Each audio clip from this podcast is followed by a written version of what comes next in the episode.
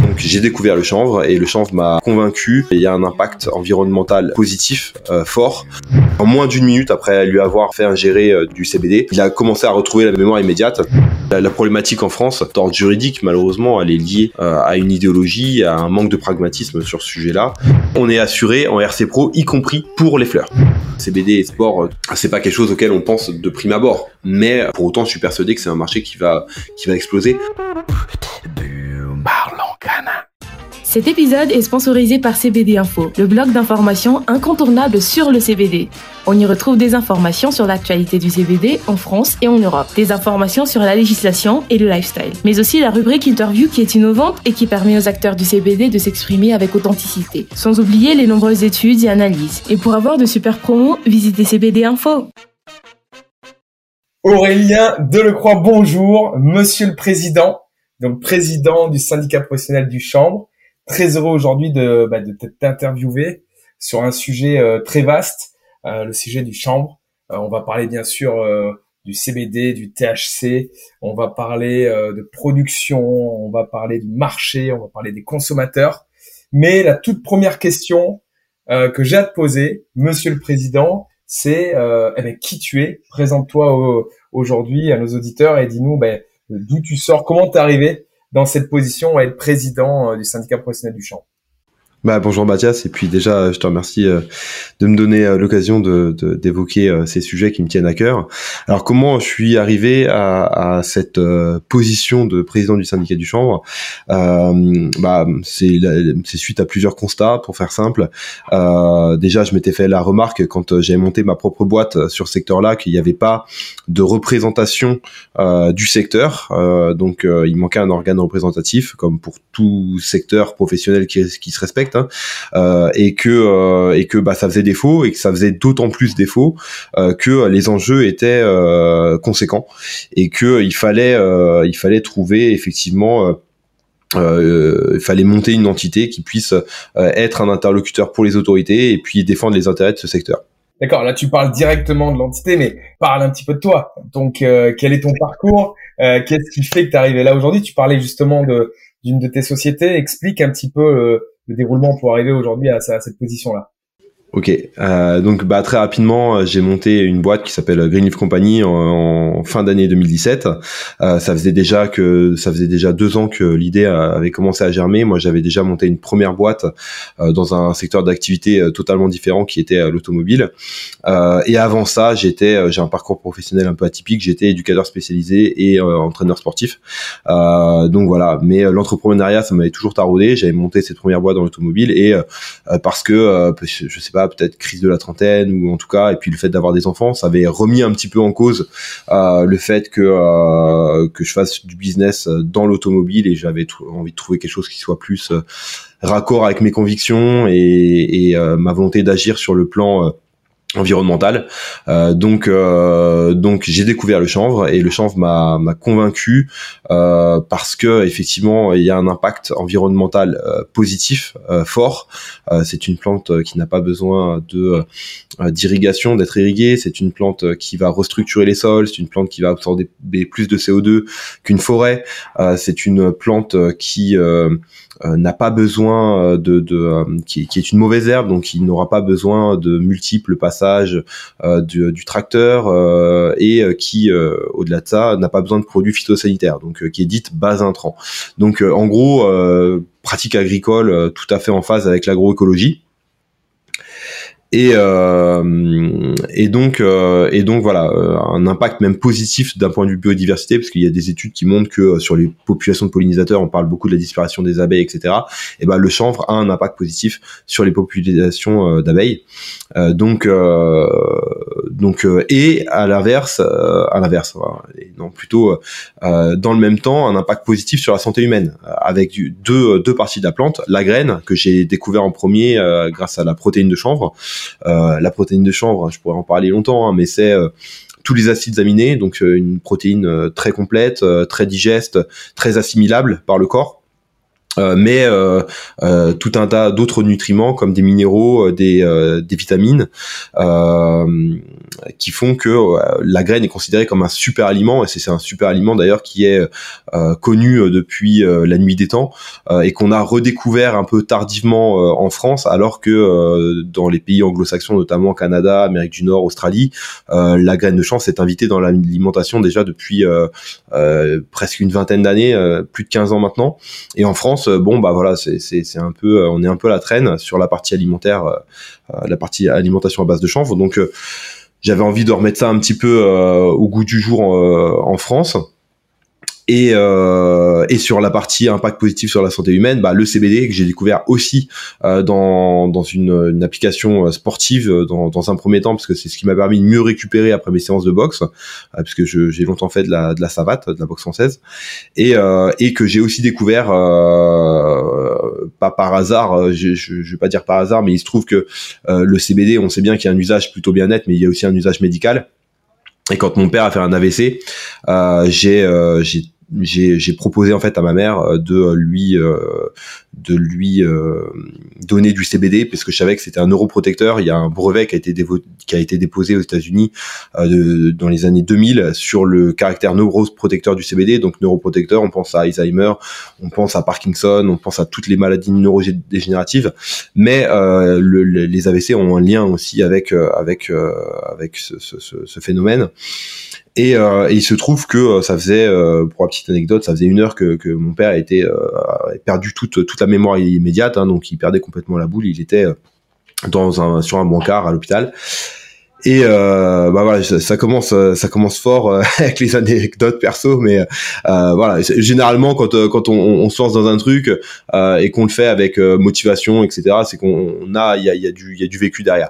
Et, et donc mon père en fait tournait la tête et il a fini par, il répétait toujours la même chose à peu près toutes les minutes. Et en moins d'une minute après lui avoir fait ingérer du, du, du CBD, euh, il a commencé à retrouver la mémoire, la mémoire immédiate et euh, on était euh, enfin moi euh, je me suis dit au pire ça marche pas il se passe rien quoi.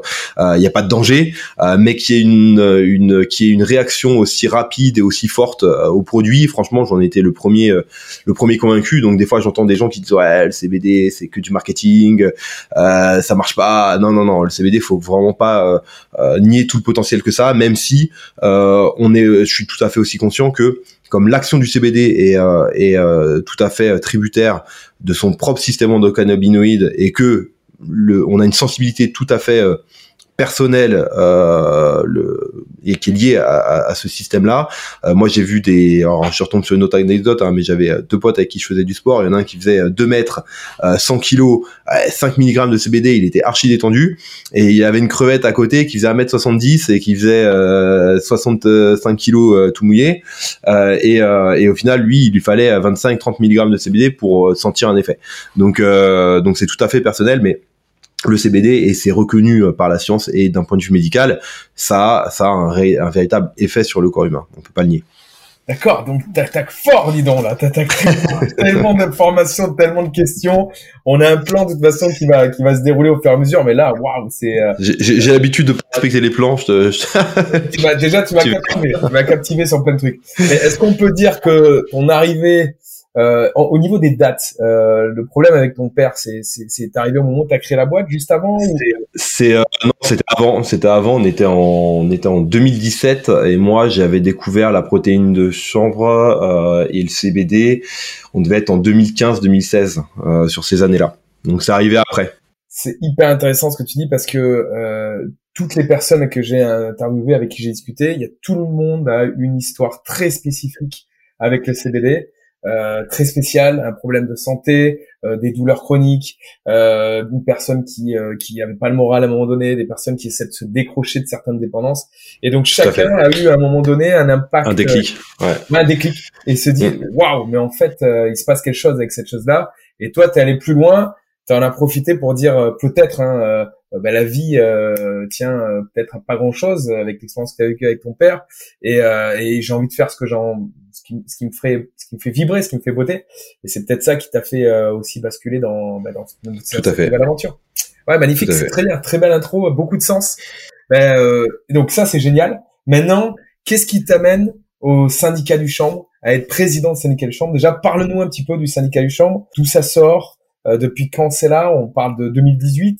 Parle-nous un petit peu de l'histoire chambre. Bah, c'est un déclic, hein. comme je te le disais, il y avait un constat euh, qui, qui était là et qui était qu'il n'y avait pas d'organe de, représentation euh, du secteur et je trouvais ça extrêmement dommageable. Mais ça, je m'étais déjà fait la réflexion en 2017, avant même de, de, monter la boîte. Et le déclic, ça a été tout simplement euh, la prise de position de la MILDECA, donc de la mission d'information euh, de lutte euh, contre les drogues et les addictions, euh, la mission euh, interministérielle pardon, de, lutte contre les drogues et les addictions. Je, je, je fais un, un, remix avec la mission d'information parlementaire dont je vous parlerai tout à l'heure. Donc la MILDECA, euh, qui en juin 2018 effectivement prend position et publie une note qui n'avait pas de valeur légale, mais qui interprétait le droit français en disant le CBD issu de la plante est illégal, doit être considéré comme un stupéfiant, et qui par ailleurs disait du CBD synthétique que lui, il n'était pas illégal. Donc ça nous semblait assez assez euh, assez euh, ubuesque comme situation. Et euh, et donc, euh, et donc voilà, le, le, déclic il est là et le déclic il était aussi lié à la fermeture euh, de, de des boutiques, euh, les unes après les autres, qui, mais voilà, qui sont dont, dont, les fermetures sont arrivées un petit peu après l'apparition de cette note. et comme le, le rappellent certains avocats, je pense par exemple à Ingrid Metton qui qui qui, qui m'avait rappelé ça la dernière fois, ça avait été hyper scénarisé, c'est-à-dire que les autorités avaient appelé BFM, etc. et avaient fait descentes dans les boutiques CBD euh, comme si euh, les mecs c'était des, dealers quoi.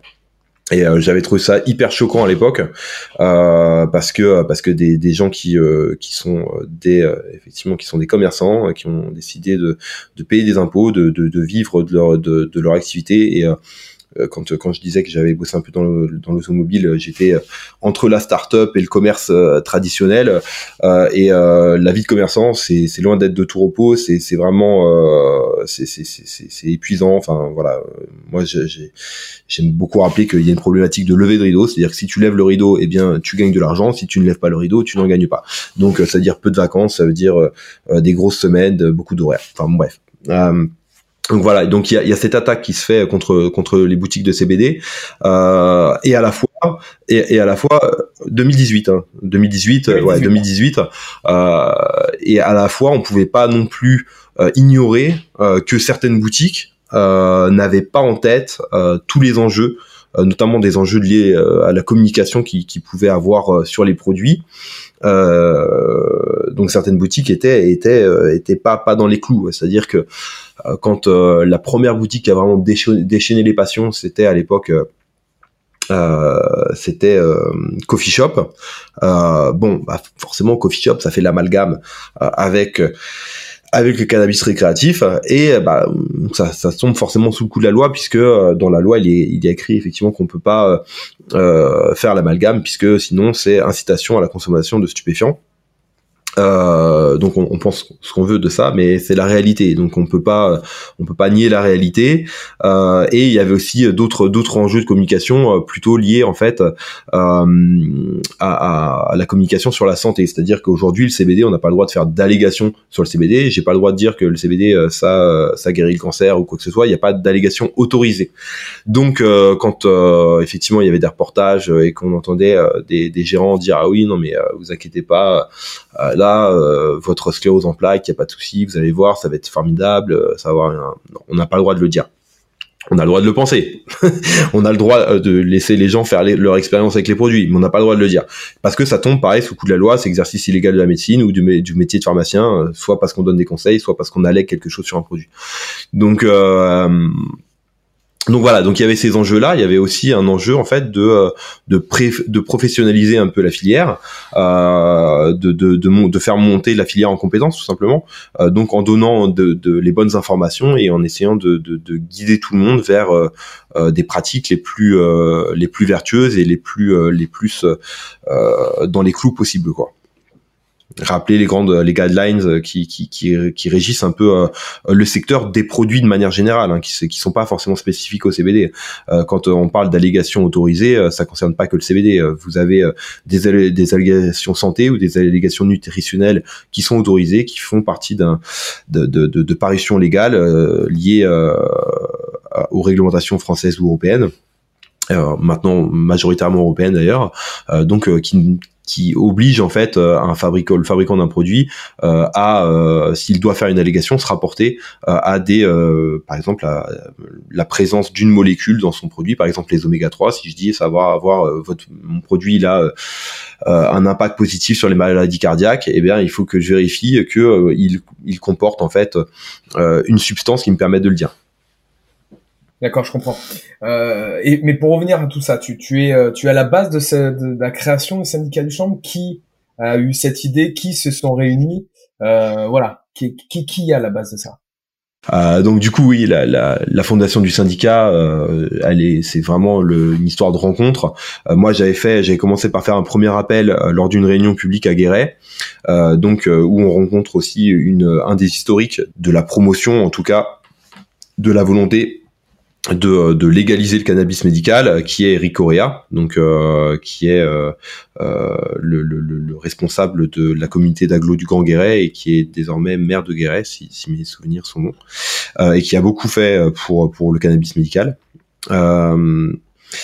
et donc, suite à cette prise de position lors de cette réunion où il y avait quand même plusieurs centaines de personnes, j'ai été contacté de toutes parts et on m'a mis en relation euh, et on m'a mis en relation notamment avec euh, Antonin Cohen de Canavap euh, et Laure Bouguin donc de chez Ocaran qui avaient eux-mêmes déjà commencé en fait à travailler sur ce sujet sur ce sujet-là de leur côté et euh, il s'est trouvé que euh, Antonin, euh, parce qu'il n'était pas en France et parce qu'il avait envie de monter en fait à l'échelon européen, donc avait dans avait un peu changé changé d'avis et enfin pas changé d'avis, il avait un autre projet qui était active, qui était donc plutôt plutôt centré sur l'échelon européen plutôt que sur l'échelon national, puisque suite effectivement à Canavap, Antonin avait dû bah, dû partir en Espagne. Les autorités, ouais, on en reparlera, mais les autorités françaises n'ont pas été forcément m'entendre avec lui.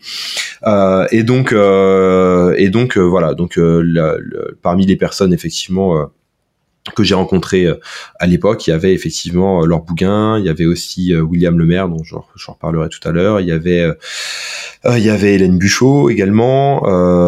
je pense que je vais certainement oublier des personnes, mais voilà, ça c'est les personnes qui nous ont le plus le plus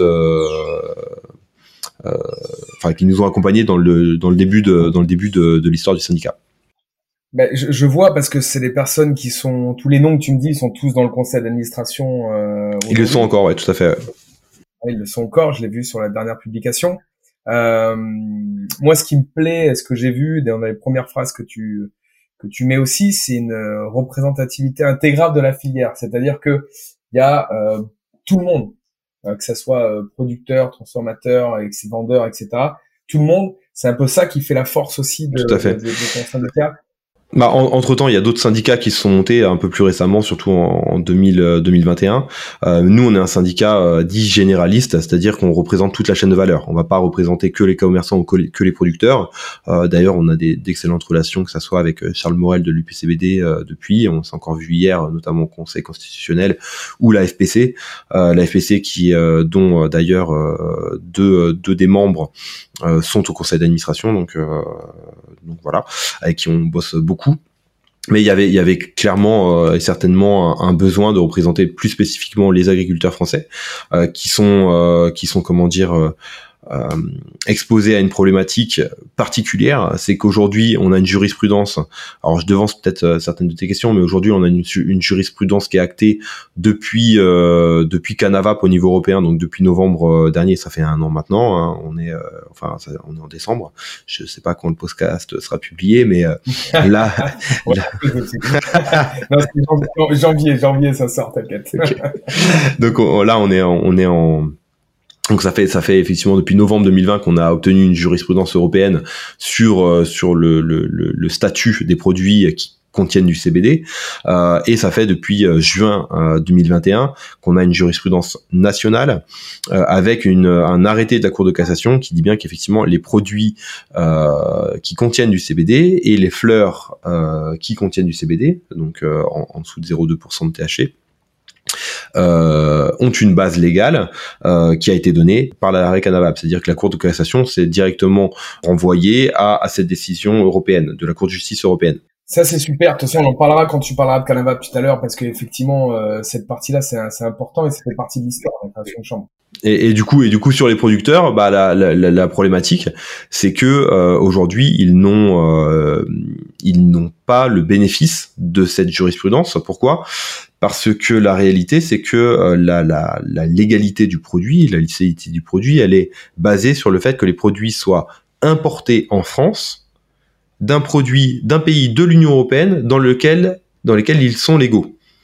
Donc aujourd'hui, ça ne règle pas la situation euh, des agriculteurs français qui restent avec un niveau de risque supérieur à quelqu'un qui va uniquement faire de la distribution à partir d'un autre pays de membre de l'Union européenne. Donc euh, donc il y a, y a une euh, y a un niveau de risque qui est qui est plus important pour eux et qui est tout à fait euh, ubuesque puisque en fait bah, on reste du coup un pays d'importation à plus de 95% euh, notamment à cause de ce niveau de risque là. D'accord.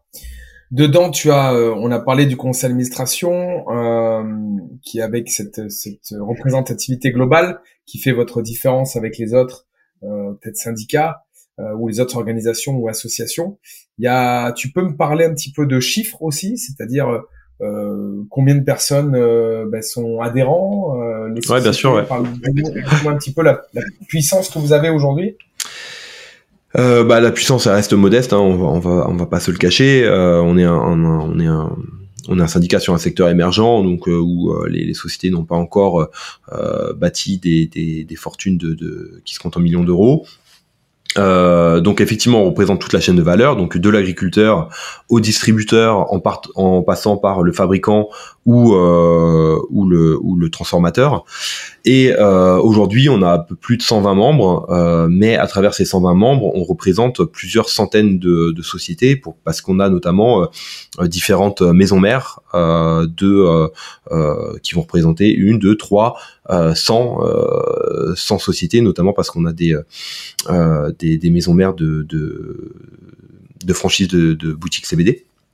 Euh, donc on a on a 120 membres et la dernière fois on avait fait une petite euh, une petite euh, extrapolation de ces chiffres-là et on, on, tombait à, effectivement entre 400 et 500 500 sociétés qui sont représentées à travers ces, ces 120 membres. Donc c'est voilà, ça commence à devenir un peu conséquent.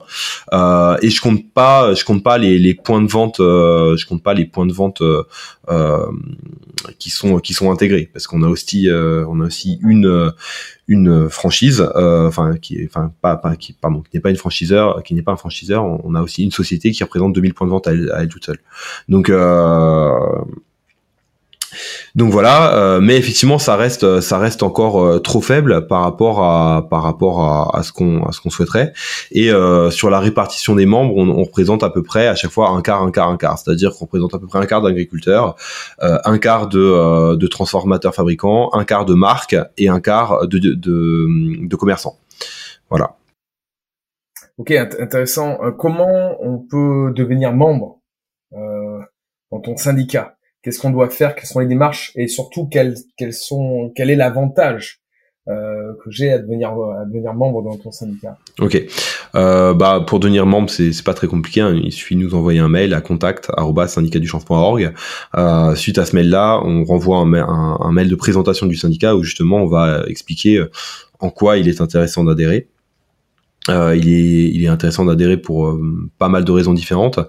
Alors déjà, la première chose, c'est que euh, on fait, euh, on participe à, à l'intérêt général, à, à, ce travail d'intérêt général, pardon, qui est fait par le syndicat, à savoir que oui, on, on, fait des actions de justice. hier encore, j'étais au Conseil, au conseil constitutionnel, donc c'est des dépenses juridiques assez lourdes puisqu'il faut s'entourer d'avocats qui soient assez capés, qui soient euh, qui aient un peu de bagage, euh, notamment pour aller au Conseil d'État ou au Conseil constitutionnel. Nous, on a choisi euh, un avocat au Conseil qui est pas notre qui est pas notre avocat, on va dire historique, parce que quand on va plaider devant le Conseil d'État ou devant le Conseil constitutionnel, font, il, est préférable, on va dire, d'en avoir les codes, tout simplement. Euh, donc voilà, il y a, y a, pas mal de dépenses juridiques euh, derrière euh, qui sont pas liées à, euh, à un contentieux d'une société. Hein. Nous, on n'a pas la possibilité euh, d'intervenir en contentieux pour les sociétés qu'on représente. Par contre, oui, on a, on, on, on lance, on a lancé pas mal et dès 2018, hein, si on, reprend un petit peu l'historique du syndicat.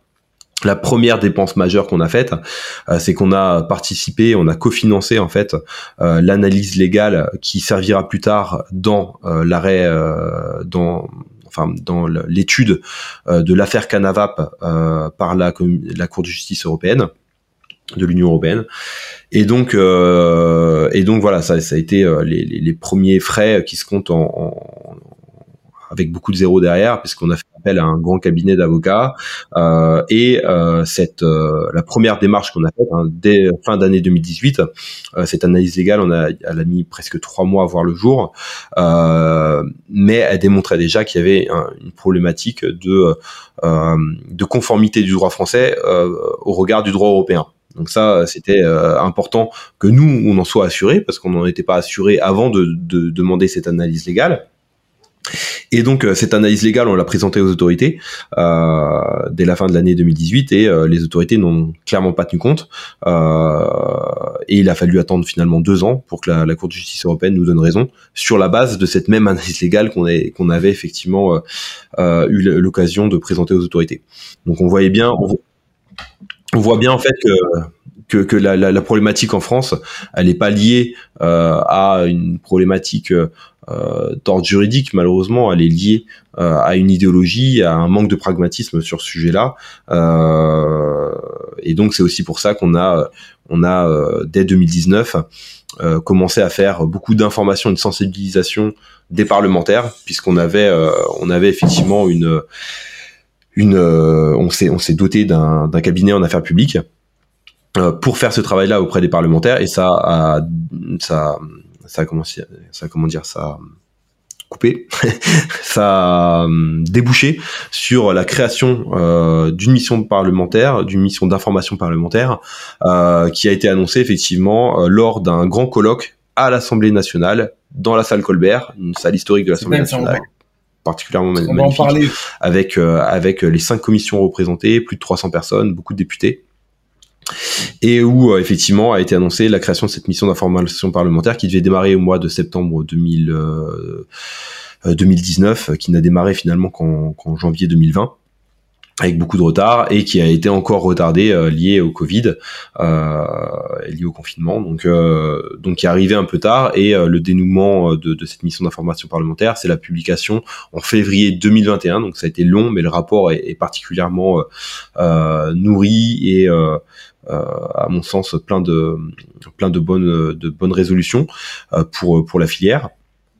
Et euh, la réalité, c'est qu'effectivement, euh, malgré ce rapport, donc sorti en février 2021, euh, les autorités ont, ont, décidé de proposer une, euh, une réécriture de l'arrêté de 90 qui réglemente à, ce jour la, la, culture du chanvre en France, par un projet d'arrêté qui est de nouveau, à mon sens, non conforme. je dis bien à mon sens. Hein, là, j'ai pas, on n'a pas terminé les analyses légales sur le sujet, mais euh, a priori, très clairement, euh, on a quand même un problème de conformité. Euh, c'est ce qu'a rappelé d'ailleurs notre avocat hier au Conseil constitutionnel, c'est-à-dire que comme il prévoit d'interdire tout le chanvre brut, donc que ça soit en mélange de plantes, entre parenthèses, infusion, quoi, et et en et en tant que fleur à fumer, de nouveau, on, on voit pas sur quelle base sur quelle base il voudrait l'interdire, puisque pour rappel, l'arrêt Canavap l'arrêté euh, l'arrêté Canavap euh, dit bien que si la France euh, veut interdire des produits à base de CBD, il faut qu'elle en apporte des preuves scientifiques, notamment liées à une problématique de santé publique. Et, là, dans ce projet d'arrêté, il y a encore rien. C'est-à-dire que il n'y a pas, de notion de santé publique qui permettrait d'interdire ces produits-là. Donc, à notre sens, on est encore en non-conformité flagrante vis à -vis du droit européen. Ok, on, va, on a une partie justement sur euh, légal, mais pour revenir, moi si je suis euh, acteur du, euh, je te remets dans, dans, dans, dans la. je digresse, ouais, tu me remets-moi sur les rails, ouais. Je digresse. si je suis, je suis acteur, moi je suis un, un, un magasin, hein, je ouais. même un, un, particulier ou quelqu'un. Ouais.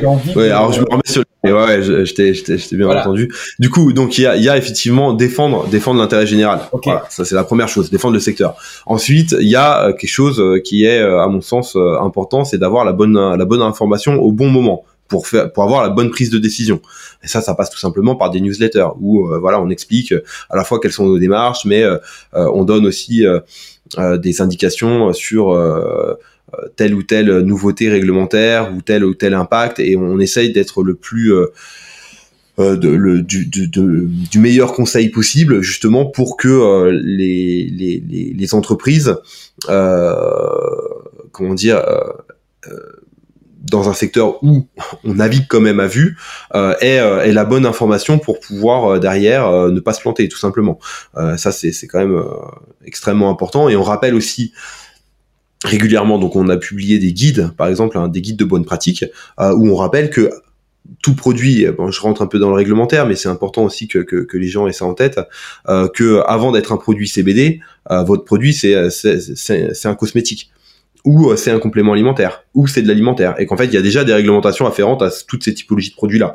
Euh, donc euh, donc euh, voilà, ça c'est des choses qu'on rappelle et donc euh, on rappelle ces réglementations et on rappelle par exemple que si vous déposez, euh, si vous, voulez commercialiser aujourd'hui un cosmétique, bah il y a une réglementation européenne sur le sujet, il y a des normes d'étiquetage, il y a il y a un dossier d'information produit à, à, à, constituer et à déposer sur un sur un sur une plateforme européenne, etc., etc.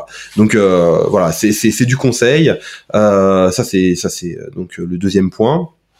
Et euh, le troisième point qui est aussi important, c'est qu'on essaye euh, de mettre en place le plus de services possibles et de partenariats possibles euh, pour euh, lever les freins à l'entrée sur le marché. Euh, donc là, on a euh, officialisé il y a assez peu de temps un partenariat avec avec ce qu'on peut pas réellement appeler une banque parce qu'il n'y a pas de prêt, ils font pas de prêt, donc il n'y a pas de prêt bancaire, mais il y a la possibilité d'ouvrir un compte avec un IBAN français, il y a la possibilité d'avoir accès à un TPE, d'avoir accès euh, donc à une carte bleue, etc. Euh, ce qui pose encore problème pour de nombreux acteurs euh, qui se lancent dans le CBD et dont les banques en fait refusent d'ouvrir des comptes aujourd'hui ou acceptent d'ouvrir un compte mais veulent pas derrière donner de, de, accès à un TPE, etc. Donc ça c'est une partie de, de de notre rôle qui consiste à essayer de lever les freins euh, de, de l'entrée sur le marché.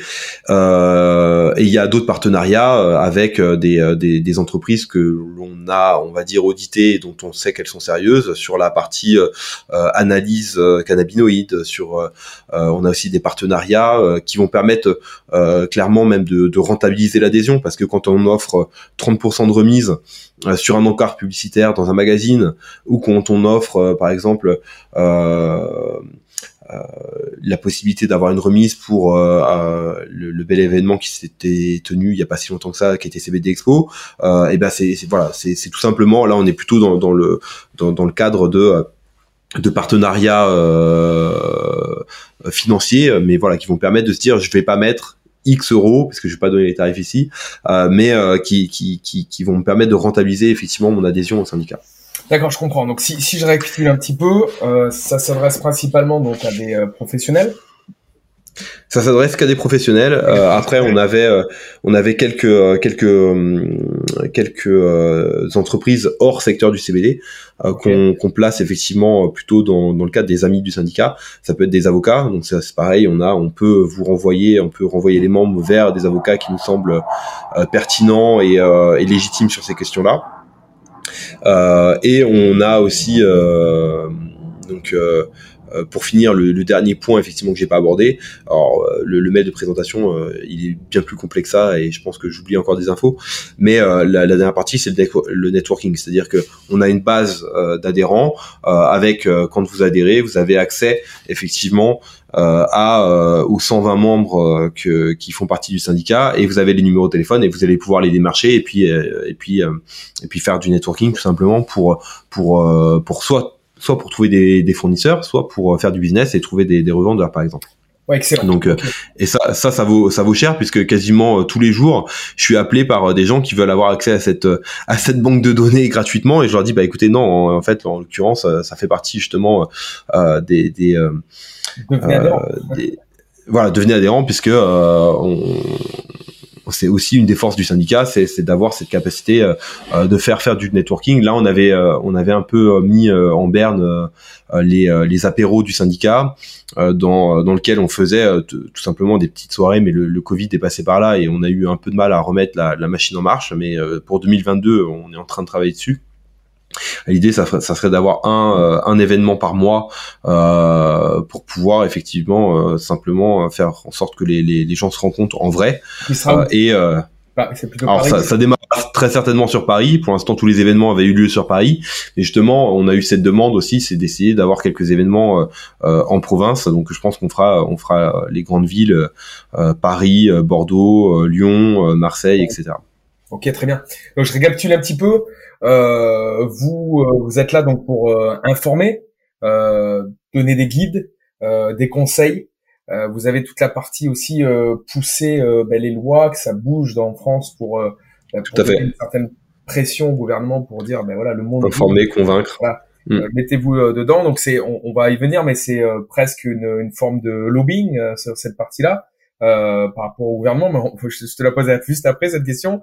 Euh, après, tu as toute la partie euh, service, analyse, remise, networking, banque. C'est vrai que ça. As dit, ça revient très souvent. Beaucoup de personnes me disent bon je triche sur les statuts je dis pas que je vends du CBD voilà il y a toute cette partie là et à un moment donné boum euh, ça peut couper euh, et là on a de l'argent bloqué etc euh, et donc c'est effectivement c'est c'est c'est une information qui est, qui est exceptionnelle.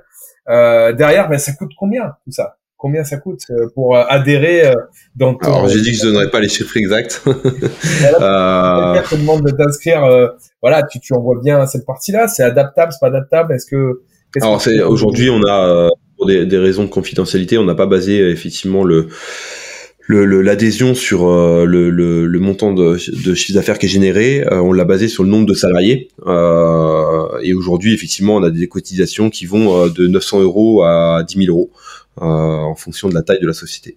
D'accord. Ok, intéressant. Revenons sur la partie lobbying. Lobbying, c'est un bien grand, bien gros mot ou un bien grand mot, je sais pas. Euh, en tout cas, nous, on essaye de, de vraiment euh, sensibiliser et informer euh, bah, les décideurs politiques, euh, les leaders d'opinion euh, sur sur ce qu'est sur ce qu'est le CBD, sur l'impact positif que ça peut avoir sur l'économie française. et, et aujourd'hui, ça avait plutôt bien marché. c'est ce que je rappelais tout à l'heure, notamment sur la partie parlementaire puisque les parlementaires nous ont vraiment suivis euh, euh, sur euh, sur l'idée qu'il était extrêmement préjudiciable pour la France de pas de pas être accord avec avec la, réglementation européenne sur le sujet et que et donc et donc voilà ça avait débouché sur la création de cette mission d'information parlementaire Bien sûr, on a aussi euh, eu euh, des contacts fréquents et répétés avec euh, le cabinet du Premier ministre, avec la Mildeka, etc. Mais là, l'accueil a été beaucoup plus fermé et très clairement, on peut même dire que les, les propositions et les recommandations qu'on faisait étaient tout simplement euh, n'était pas entendu hein, très clairement. Et il a fallu attendre effectivement euh, que euh, la, Cour de justice européenne de l'Union européenne contraigne la France pour qu'il bouge un tout petit peu sur sur ces sujets-là mais qui bouge encore une fois dans un sens qui qui n'est pas n'est pas celui que l'on souhaite. Parce que interdire le chanvre brut c'est déjà se de la moitié du marché donc sur le, les, les, 2 milliards que peuvent représenter euh, ce marché en France, euh, les infusions et la fleur à fumer, euh, c'est la moitié du marché. Et surtout, en fait, ils n'ont pas répondu à nos attentes parce que nous, ce qu'on demande, c'est pas c'est pas ce qu'ils ont produit. Ce qu'ils ont produit, c'est simplement maintenir des interdictions qu'il y avait déjà, notamment sur la partie chambre brute, euh, et, euh, et euh, donner des consignes aux agriculteurs qui doivent trouver des partenariats avant même de semer avec des extracteurs. mais hormis, hormis ces, ces deux grandes lignes, on n'a pas d'informations sur euh, euh, sur des aspects beaucoup plus réglementaires qui touchent pas à la légalité ou qui touchent pas euh, aux conditions de production. Mais il y a une forte attente des professionnels du secteur pour savoir qu'est-ce qu'on doit mettre sur les étiquetages quels sont les, les, titrages maximum en CBD qu'on peut avoir dans les dans les produits quels sont les, les seuils de THC qui seraient admissibles parce que euh, faut pas faut pas oublier qu'aujourd'hui la loi ne dit rien de ça. Tout le monde parle du 0,2% parce qu'on extrapole le 0,2% euh, qui est le taux euh, dans lequel on peut retrouver le taux maximum dans lequel on peut retrouver du THC en plein champ lors de la lors de la culture, mais qui dit rien en fait à la base la, la, la circulaire européenne sur euh, la culture du chanvre. ne dit rien des produits finis. Donc on n'a rien de ce point de vue-là. La seule chose qu'on a, la, seule guideline qu'on ait, c'est cette recommandation de l'EFSA, donc le, l'agence européenne de, sécurité des aliments, qui dit attention par euh, euh, poids corporel, euh, il ne faut pas dépasser tant de milligrammes de THC journalier. Et donc ça, il faut réussir à l'extrapoler pour savoir effectivement quelle trace on pourrait avoir dans une dans un flacon d'une huile CBD à 5% qui contiendrait X traces de THC et extrapoler, se dire bah voilà, si on dit que la personne peut prendre maximum 70 milligrammes de CBD par jour, euh, ça représente 30 traces de THC. Est-ce que je suis raccord avec les ça, etc. C'est c'est des euh, c'est des euh, c'est des c'est des comment dire c'est des gymnastiques qui sont pas qui sont pas qui sont pas opérationnels en fait en, l'occurrence. J'entends dans ton discours, on a on, on, a une confrontation avec le gouvernement. On va y parler après avec l'Europe vs France, mais aussi on a aussi besoin d'encadrer tout ça. Et euh, je pense que tu es pro encadrement là-dedans. On va, on va y revenir. Tout à fait. Moi, j'ai la dernière question concernant le syndicat. Euh, donc, on parle d'un syndicat, on parle pas d'une association. Euh, c'est deux statuts qui sont complètement différents. Euh, Est-ce que tu peux me parler un petit peu de, de finances ou pas euh, sur cette partie budget, dépenses, etc. ou c'est une partie confidentielle et si c'est confidentiel, pourquoi? Euh, justement, bah en fait, c'est des discussions qu'on a qu'on a eu avec euh, l'avocat qui euh, nous a aidé à, choisir les statuts, à choisir la typologie en fait de, de structure qu'on allait choisir, c'est-à-dire à savoir association versus syndicat professionnel.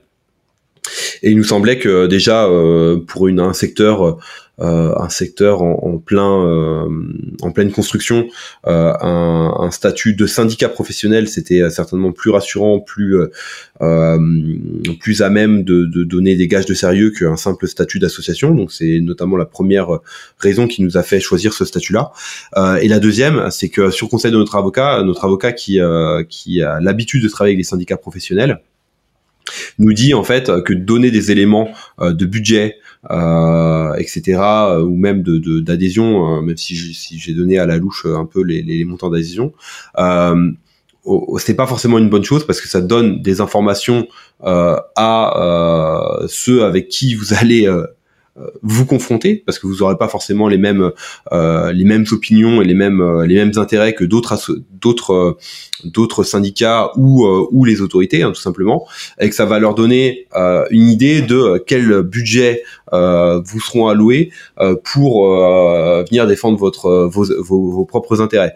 Et donc en règle générale les syndicats professionnels ne communiquent pas sur les budgets dont ils disposent parce que c'est donner à l'ennemi entre guillemets des indications sur euh, leur propre capacité, les, leur propre capacité d'action en fait. Ok, je comprends. Intéressant, intéressant. On est vraiment euh, dans une l'art de la guerre presque, je dirais, là-dedans, dans cette partie-là. Est-ce que tu as d'autres choses à rajouter sur le sur le syndicat avant qu'on parte au, au, prochain, sujet? Euh, Non, non, bah euh, dire que effectivement le, le, le syndicat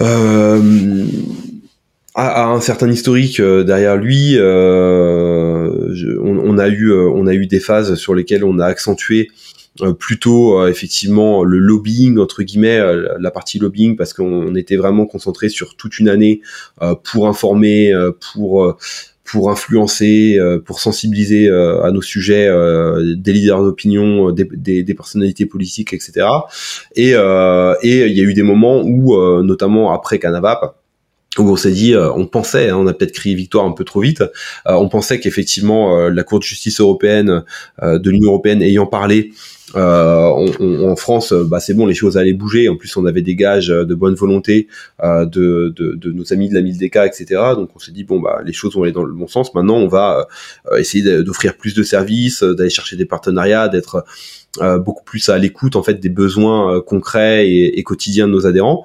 Euh, et puis finalement, bah, on s'est aperçu que les autorités décidé encore une fois de ne pas aller dans le bon sens. Donc il a fallu de nouveau changer notre braquet et, et, et, revenir un peu à l'attaque, plus sur effectivement de nouveau de la sensibilisation des leaders d'opinion sur ces sujets-là et euh, et puis des actions juridiques encore une fois. Donc euh, euh, voilà il y a eu ça n'a pas été linéaire du tout et et, et on a vraiment changé notre fusil d'épaule en fonction des circonstances. Ok je comprends je comprends ta position. Donc aujourd'hui vous êtes à peu près 120 membres tu m'as dit. Quel est quel serait selon toi le, le seuil euh, qui serait acceptable, qui serait euh, qui serait assez suffisant pour euh, pour vous donner assez de carburant, d'énergie, de cerveau, de de d'argent pour pouvoir ben, continuer à combattre et réussir à à sortir victorieux de cette euh, de, ce combat-là. Bah, je pense je pense qu'on a une grosse marge de progression encore et euh, cette marge de progression elle est liée effectivement à l'évolution du secteur euh, de manière générale. Donc si on pouvait effectivement arriver l'année prochaine à multiplier ces effectifs, donc les effectifs ils sont constants, ils sont croissants pardon depuis le début. Hein, fin fin d'année 2018 on était une trentaine, fin d'année 2019 on était environ que je dise pas de bêtises on était euh, on était environ 60 euh, fin d'année 2020 on était un peu plus de 80 on était environ 90 euh, et et à la fin de cette année on est on est environ 120 donc donc voilà ça croît tout doucement. Mais on a aussi conscience que pour des entreprises qui se montent, qui sont jeunes, etc., bah, avoir un budget supplémentaire euh, pour adhérer à un syndicat, c'est pas toujours simple. Euh, donc euh, malgré malgré le fait que les enjeux soient soient soient là, hein, et il y en a beaucoup qui nous le disent. Hein, J'aimerais énormément adhérer. Je vais voir dans les mois qui viennent quelles seront mes conditions en trésorerie pour voir si je peux si je peux adhérer. Donc il y a, y, a, y, a, y a un vrai besoin parce qu'on a, on a énormément de contacts entrants tous les jours. Euh, on en a trois à quatre par jour, mais on a aussi beaucoup de contacts entrants de, de gens euh, qui nous disent euh, je suis en train de monter ma société, j'ai un projet. Donc on voit qu'il y a une vraie effervescence, qu'il y a un vrai besoin d'un syndicat. Euh, mais que derrière, bah, comme c'est un secteur émergent, bah, forcément les, les, les, les disponibilités, euh, les ressources euh, financières sont pas forcément sont pas forcément en, adéquation. Donc, je, je, rebondis sur ce que tu dis parce que on, a, on, a, discuté un petit peu avant. moi, j'ai monté pas mal de boîtes, mais dans ce que tu m'as dit tout à l'heure, donc on, parle d'enlever le frein. de la banque. On parle d'avoir un network de dingue direct avec des fournisseurs, des tests labo, euh, voilà, une multitude de choses qu'on peut offrir, euh, de l'information, de savoir comment on peut mettre euh, juridiquement son site internet, comment on peut ouvrir sa boutique. Cette information-là, elle vaut de l'or. Et, euh, quand on se lance, tu me parlais euh, dans les, on n'a pas les fini le chiffre exact, mais tu parlais dans les 900 euros. Je pense que c'est un budget qui, qui doit être investi obligatoirement quand on veut se lancer dans, cette, dans, dans, dans ce domaine-là, qui est encore flou qui bouge beaucoup, euh, qui on a vu, moi j'ai discuté avec quelqu'un il n'y a pas si longtemps qui a eu une descente encore euh, de gendarmes euh, chez lui dans son magasin. Euh, donc il y a il y a il y a cette partie, je pense qu'elle est euh, qu'elle est obligatoire. Il faut moi je pense qu'il faut insister sur cette partie-là. Ça, ça devrait être une case à cocher obligatoire quand on veut rentrer dans ce nouveau marché émergent. On a plein de choses qui sont parce que le marché explose, il y a plein de choses super à découvrir. Et d'un autre côté, bah, il faut se protéger. On n'ouvre pas une boutique de chaussures euh, voilà, il faut, il faut en être conscient. Donc moi, je pousse tout le monde à, à vraiment te contacter euh, via ton site et vraiment euh, aller chercher ça parce que ce que tu mets sur la table, ça vaut largement plus. Je crois. A un truc, Mathias, tu viens de m'y faire penser, tu vois, comme quoi je pense pas encore à tout. Euh, c'est qu'on a mis six mois à obtenir un accord cadre d'assurance en responsabilité civile professionnelle euh, avec euh, la seule la seule compagnie euh, qui euh, qui m'avait moi permis avait après de très très longues recherches euh, d'assurer ma boîte en, en, en, RC Pro. Et ça on a réussi à négocier un accord cadre avec le syndicat, c'est-à-dire qu'en fait c'est le syndicat qui va assurer, euh, qui a une délégation en fait de cette assurance pour assurer euh, les, euh, les, les entreprises, euh, et on a même monté en fait un, un site internet dédié, euh, donc qui s'appelle cbd-assure.com, où en fait les gens peuvent faire des demandes. alors par contre il faut obligatoirement être adhérent du syndicat parce que la réalité c'est que comme on, on ne peut assurer que nos propres adhérents, euh, mais on est assuré en RC Pro, y compris pour les fleurs. Donc euh, toutes les typologies de produits CBD sont assurées. C'est écrit noir sur blanc dans le contrat. Ça, euh, ça, on a mis six mois à, monter cette, à monter cette plateforme et c'est un vrai, c'est une vraie valeur ajoutée pour le coup. Ça, ça vaut de l'or. Ça vaut de l'or. Bon, alors je pense qu'il n'y a pas plus d'arguments à rajouter. Il faut adhérer à ton syndicat, ça c'est clair. On va passer euh, sans transition au prochain au prochain sujet, puisqu'on on, s'est concentré sur le syndicat. Euh, on parle de chambre, on parle de CBD. Euh, si tu pouvais vulgariser, euh, pour toi, euh, c'est quoi? C'est quoi le CBD À quoi ça sert? On parle à, à, à, Monsieur Tout le Monde là. Qu'est-ce qui ferait aujourd'hui que serait intéressé de tester euh, qu'est-ce que ça peut euh, engendrer dans sa vie? Euh, Est-ce que, ben, là on en a parlé, mais est-ce que le consommateur lui peut pas être embêté d'un point de vue juridique, etc., etc. Parle-moi un petit peu déjà le CBD. Qu'est-ce que c'est pour toi? Ok, bah déjà le CBD, on va rappeler que c'est l'une des deux molécules, l'un des deux principes actifs majeurs qu'on retrouve dans la plante de cannabis, puisque c'est bien euh, de l'espèce cannabis sativa L dont on dont on parle. Quand on parle de chanvre, communément, on désigne en fait les variétés dans lesquelles on va retrouver en majorité du CBD et en minorité du CBD, donc euh, dans, des ratios donc prédominants euh, CBD. Et, euh, et le, CBD est avant tout un cannabinoïde. Des cannabinoïdes, il y en a 120. Il y a 120 cannabinoïdes majeurs dans la dans la dans la plante, mais voilà, les deux plus connus sont le THC et le CBD.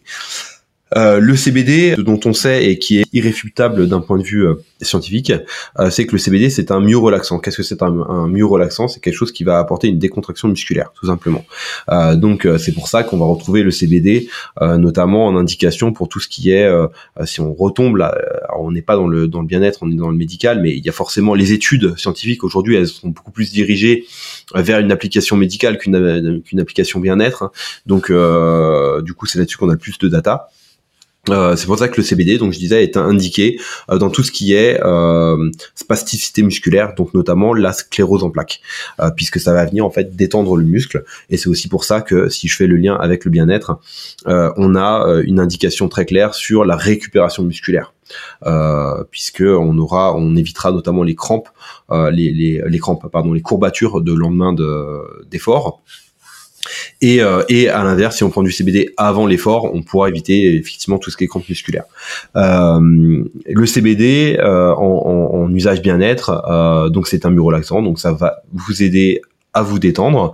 Euh, c'est aussi un psychoactif. Alors à pas confondre avec le psychotrope dans l'acceptation, on va dire générique de psychotrope, hein, c'est-à-dire qui donne un effet d'ivresse, qui donne, qui, qui vient perturber les sens. Euh, donc ce n'est pas euh, ce n'est pas un, psychotrope. Euh, par contre, c'est un psychoactif qui va agir donc sur le cerveau. Le système endocannabinoïde, il y a des récepteurs qui sont présents partout dans le corps. Euh, et y compris dans le cerveau. Et donc le CBD va avoir une action euh, sur euh, sur le cerveau et va amener euh, une sorte de détente aussi psychique euh, qu'on pourrait qualifier d'anxiolytique, même si là on retombe effectivement plutôt sur le versant médical. donc en gros, le CBD essentiellement c'est la détente et par cette détente là, on peut agir sur des, des, des de la bobologie quotidienne, c'est-à-dire c'est-à-dire par exemple, bah, j'ai un coup de stress parce que j'ai un examen. en ce moment, je suis stressé, je suis pas bien parce que voilà, j'ai des choses en tête qui. Euh, donc là, on va agir effectivement sur le stress et l'anxiété. Euh, euh, on va aussi agir sur le sommeil, pas directement sur le sommeil parce que c'est pas un somnifère, ça va pas déclencher le sommeil. Par contre, ça va nous mettre dans des bonnes conditions qui vont faciliter le sommeil euh, et qui vont euh, permettre un, sommeil de meilleure qualité. Euh, et, et, donc voilà, on a fait à peu près à peu près les tout, le tour de, de l'usage du CBD. donc on est vraiment dans un... on peut parler des formes maintenant puisque on peut parler des formes, ouais, tout à fait. partout, il y a, il y a de l'huile, on parle, on peut faire les têtes, on a bien sûr aussi les crèmes, on a on a euh, le, thé, enfin plein de choses, les tisanes, etc.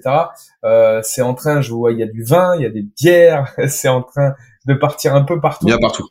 dis, dis, nous un petit peu, euh, toi, qu'est-ce que tu en penses de ces formes? Quel est un petit peu le marché selon ton analyse? Qu'est-ce qui serait le mieux adapté en fonction de chaque personne? Puisque, par exemple, moi, je suis non fumeur. Euh, typiquement, euh, non, les têtes, non, Tout à fait. etc. Voilà. Qu'est-ce, parle-nous un petit peu des formes du CBD. Alors les formes du CBD, déjà on va on va distinguer euh, deux choses. On va distinguer le chanvre brut, c'est ce dont je parlais tout à l'heure quand on parlait un petit peu réglementation. le chanvre brut, c'est quoi? C'est euh, bah, les têtes, comme tu le disais, les têtes à fumer, euh, ou bah, du, ce qu'on appelle de la biomasse et des feuilles qu'on va plutôt retrouver. Donc c'est la biomasse en fait, c'est en général c'est ce qui va entourer la graine. Donc c'est la fleur qui a été qui a été fécondée et dont euh, dont euh, dont en fait les, les, sépales qui entourent qui entourent la graine vont faire de la biomasse qui va contenir un peu de CBD euh, qui sera pas propre à fumer par contre qui est excellent en infusion. Euh, et donc les feuilles c'est pareil on les retrouve on les retrouve également en infusion. Donc ça c'est pour la partie brut et après on, va parler des extraits. Les extraits c'est quoi? C'est la fleur qu'on va prendre, euh, ou la biomasse, hein, de manière générale, cette partie qui contient des cannabinoïdes, euh, et qu'on va extraire grâce à différentes méthodes. Hein. Ça peut être euh, des méthodes par solvant, par exemple comme à l'éthanol. Ça peut être euh, la méthode euh, CO2 supercritique, hein. ou ça peut être des nouvelles méthodes qui arrivent en ce moment un petit peu des États-Unis de pressage à froid. Donc ça c'est une méthode mécanique. ou ça peut être encore une méthode très, traditionnelle aussi, qui est une méthode de macérat huileux.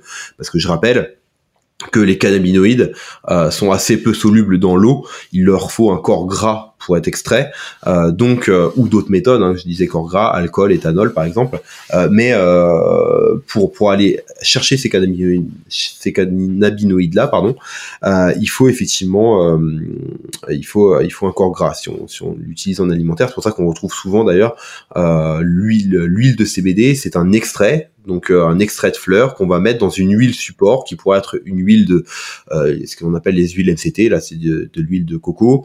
Euh, ça peut être une huile de tournesol une huile d'olive une huile de chanvre. Alors quand on dit huile de chanvre c'est de l'huile de graines de chanvre qu'on est venu presser. Et tout ça ce sont des huiles support dans lesquelles on va incorporer un extrait et euh, euh, dans tout ce qui est food parce que tu parlais euh, pas mal de, euh, de, de, de, je sais pas de, de bonbons en gélatine avec avec du CBD quand on va parler du vin de, de la alors, du vin alors je sais pas exactement je me suis pas renseigné sur ce qu'ils faisaient comment est-ce qu'ils faisaient exactement leur vin. Leur vin pour rappel les gaulois utilisaient des fleurs de chanvre qu'ils qu'ils faisaient macérer dans leur vin. Donc ça pourrait être éventuellement de la fleur brute. C'est pas forcément de l'extrait. Je sais pas comment ils obtiennent effectivement leur vin CBD Exactement. Mais comme il y a de l'alcool, ça vient chercher les cannabinoïdes. C'est ça en fait euh, l'idée. Et, euh, et donc en règle générale, là tout, tout ça, tout ce qu'on appelle les edibles, hein, c'est les, les, comestibles, c'est un produit classique, hein, on va dire un nounours en gélatine, dans lequel on vient incorporer de l'extrait. Alors les extraits, ils peuvent être multiples, on peut soit parler d'isolat de CBD. L'isolat de CBD, c'est la molécule, euh, la molécule euh, isolée. Euh, donc vous n'avez que du CBD à 99% pur, donc c'est sous forme d'une poudre blanche. Hein ou alors vous avez des extraits beaucoup plus complets, euh, donc qui vont contenir à la fois du CBD mais d'autres d'autres traces, des traces d'autres cannabinoïdes.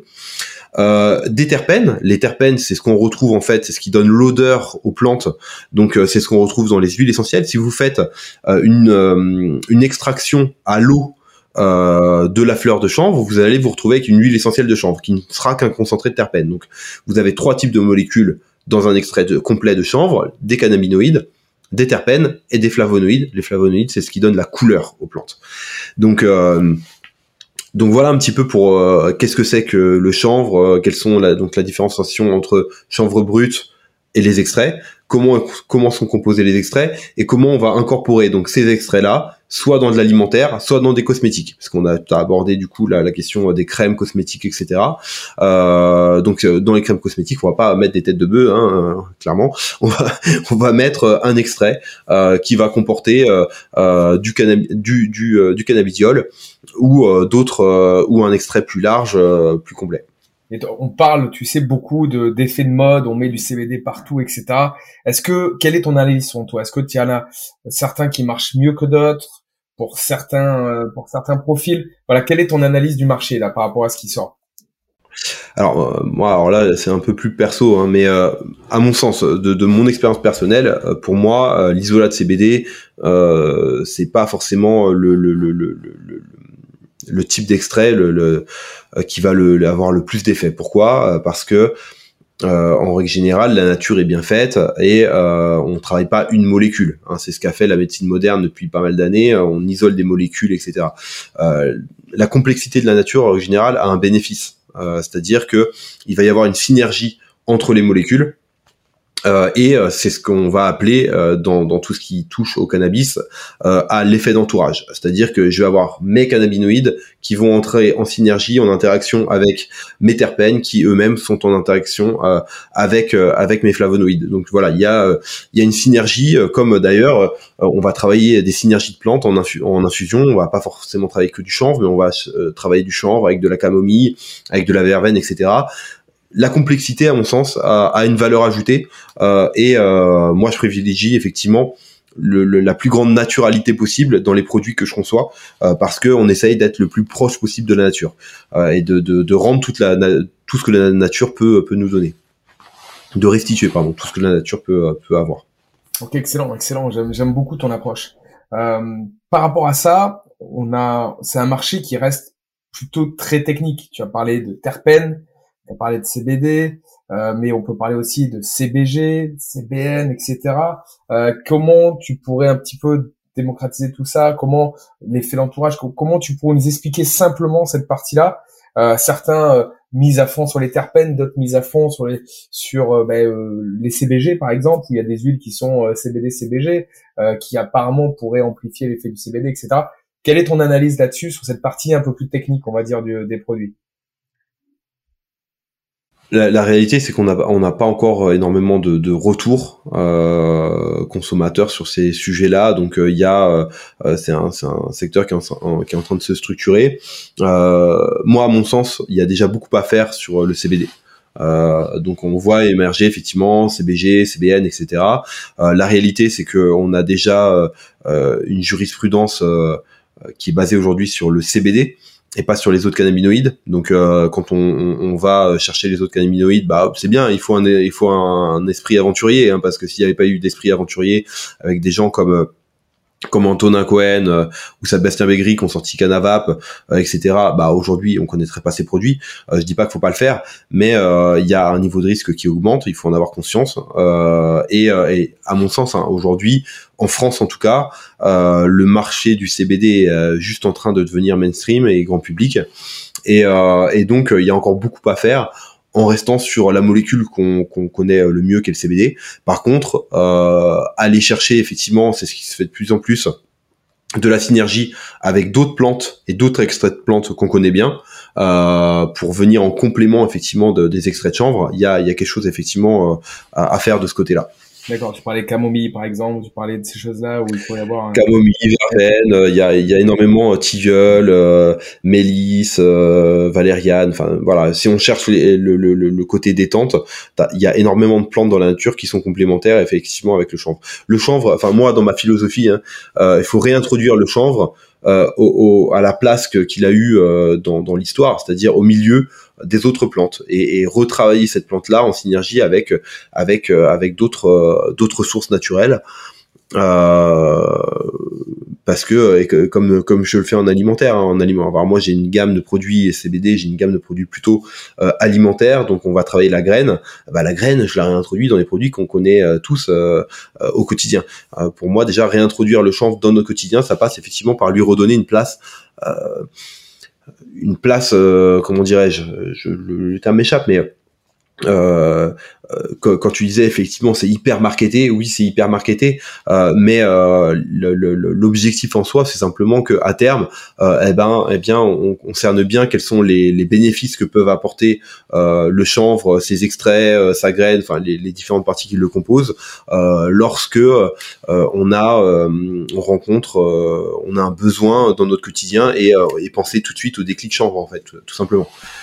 Je comprends. Derrière, on, voit, euh, c'est intéressant ce que tu me dis parce qu'on a une vision euh, très spécifique du euh, fumeur de cannabis dans la tête quand on parle de cannabis, de CBD, etc. Aujourd'hui, toi, bah, tes clients, par exemple, sur ton business, où où, où, le marché dévie sur quoi et, et, et, et qui sont-ils? Est-ce que c'est euh, cette image qu'on a des, fumeurs de THC qui basculent? On va y venir après hein, sur le CBD et THC, mais, qui sont les clients aujourd'hui? Qui achètent du CBD Mais il y a une vraie évolution effectivement du marché. Euh, en France, on n'est pas on n'est pas sur un marché mature. Hein, enfin, on est vraiment early stage market comme disent les Anglais, c'est-à-dire qu'on est sur un démarrage de marché euh, et, on, peut tout à fait. D'ailleurs, on a commencé à le voir en trois ans, en 2018. Les premiers qui sont rués vers les, les, les, les premières boutiques de CBD qui ont apparu, c'est effectivement des gens qui étaient déjà sensibilisés au CBD majoritairement, c'est-à-dire enfin et aux cannabinoïdes.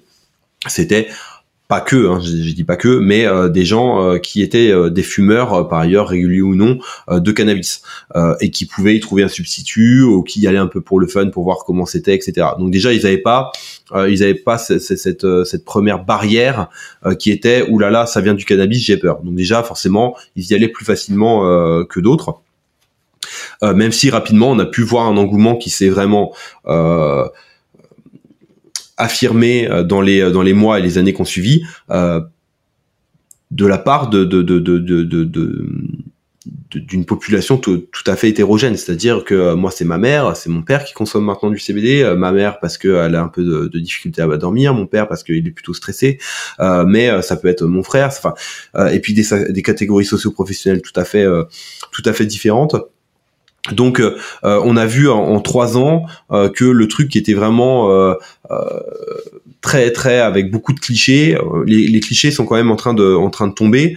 et je pense que dans un an ou deux, on sera sur un marché beaucoup plus mature comme aux États-Unis. Aujourd'hui, le CBD sponsorise clairement des compétitions sportives avec des, des, des énormément de, de, crossfitters qui sont dedans, de mecs qui font du du du, du, free fight, du MMA, etc. qui sont qui sont dedans aussi. Euh, et qui est en train de s'élargir d'ailleurs à, à, d'autres. C'est rentré de la même manière plutôt par des sports de niche euh, et c'est en train euh, de, de, grossir et de toucher en fait toutes, toutes les disciplines beaucoup plus grand public au fur et à mesure. Donc donc de la même manière voilà ça touche au début une catégorie de population et une fois que les gens sont un peu plus éduqués et ont, bien compris de quoi il s'agissait ce que ça pouvait leur apporter ça fait tomber les tabous ça fait tomber effectivement les, les résistances. Et d'ailleurs j'ai été assez surpris euh, j'ai assisté à une réunion où on m'avait convié où il y avait effectivement euh, des gens, euh, une typologie d'électeurs, hein, si on parle d'un point de vue politique, qui étaient très à droite, très conservateurs, etc il y avait une une avocate qui faisait une intervention sur sur le CBD euh, et je me suis dit mais euh, elle, va, se faire manger quoi parce que euh, je suis pas sûr que le public soit hyper hyper friendly de, du sujet et en fait, elle a à peine commencé à parler que euh, j'ai vu euh, trois mamies euh, avec plus de 70 ans clairement qui ont dit ah oui le CBD moi je connais j'en consomme tous les jours et tout. J'étais là mais où je suis là en fait?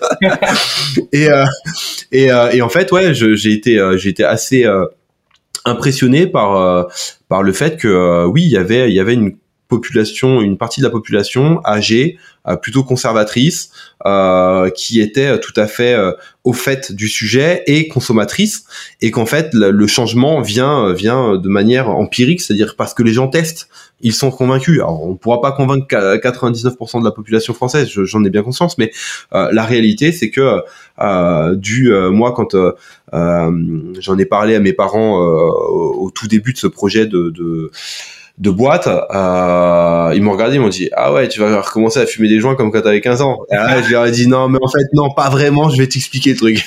mais mais voilà et, maintenant c'est les premiers euh, c'est les premiers consommateurs de produits à base de CBD. Donc il y a il y a ce il y a ce il y a ce, euh, parcours euh, il y a ce cheminement effectivement euh, qui, qui, est, qui est personnel sur le sujet.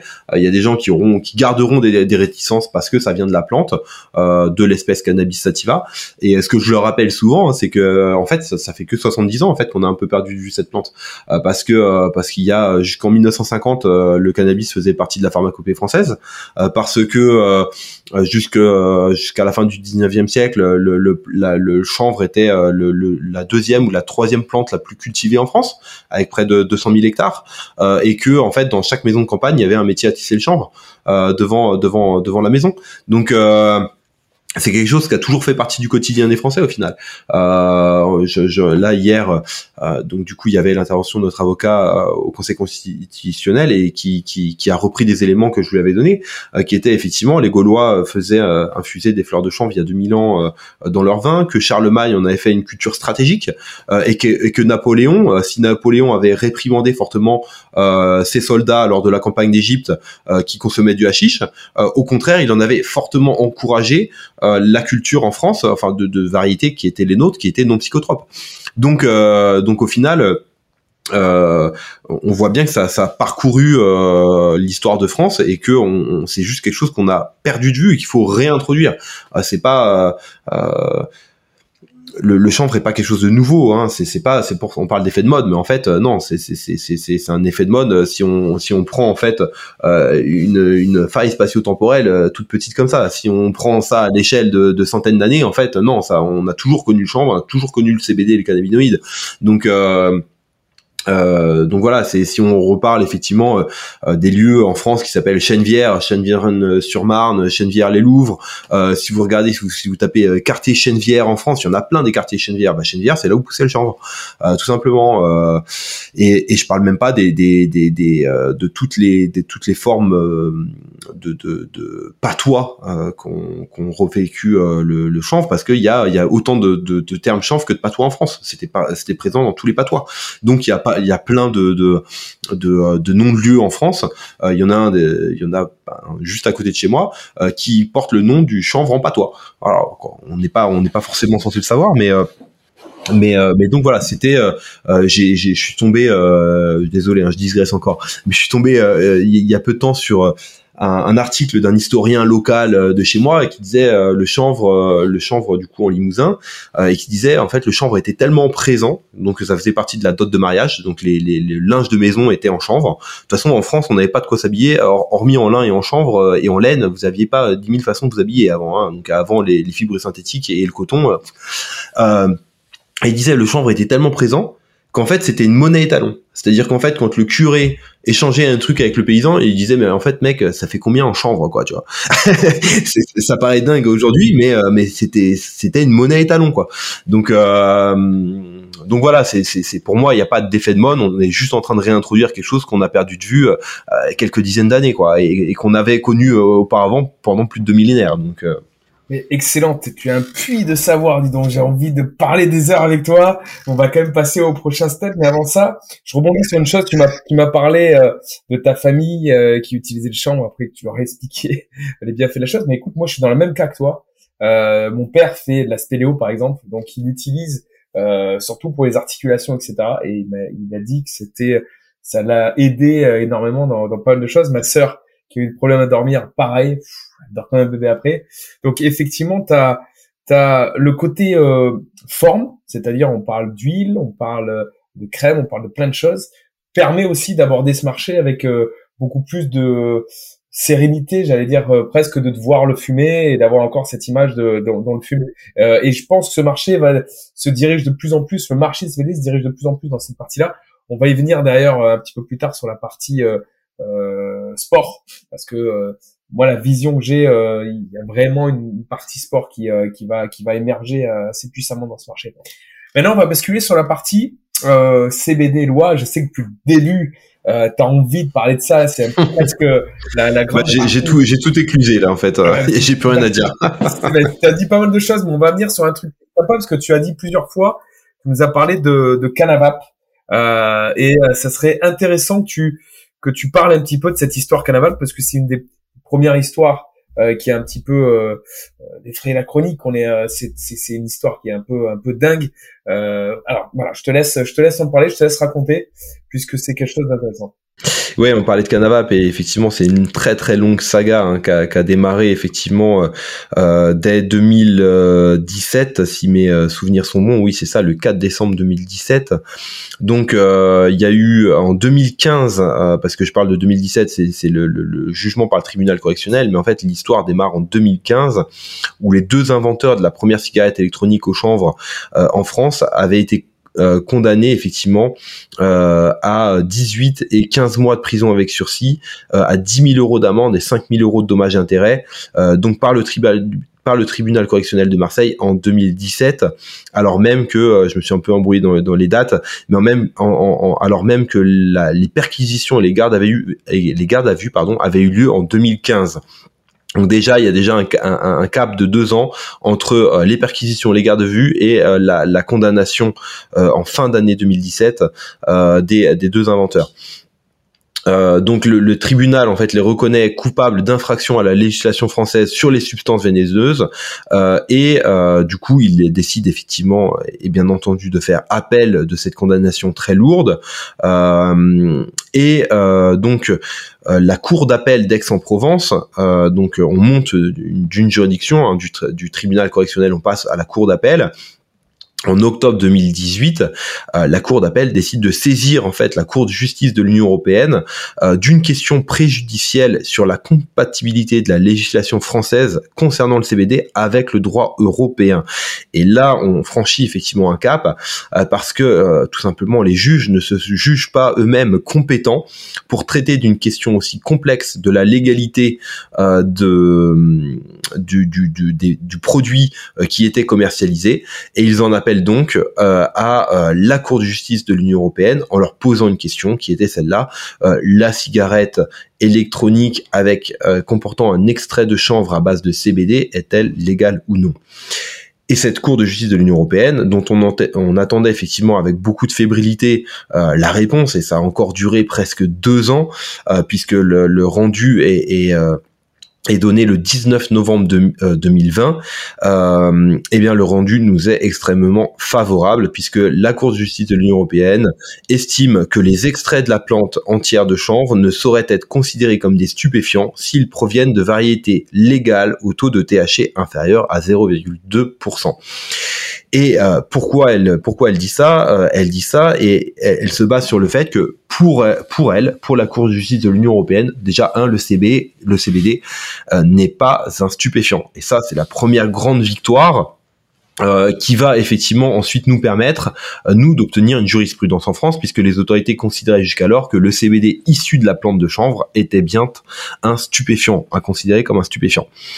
Euh, donc ça c'est la première chose et surtout euh, la, la, la, Cour de justice de l'Union européenne se base sur la circulaire, notamment sur la circulaire européenne euh, qui, qui, a trait en fait à la, culture du chanvre, en disant de toute façon à 0,2% euh, de THC, la question de la santé publique a déjà été traitée et, effectivement l'Union européenne considère qu'à des taux de THC aussi faibles, il n'y a pas de question de santé publique. Donc, euh, la Cour de justice de l'Union européenne dit euh, que euh, la France ne peut pas s'opposer à l'importation sur son territoire de produits comportant du CBD, à moins qu'elle ne puisse fournir à un moment donné des preuves scientifiques d'une d'un problème ayant trait en fait à un problème de santé publique.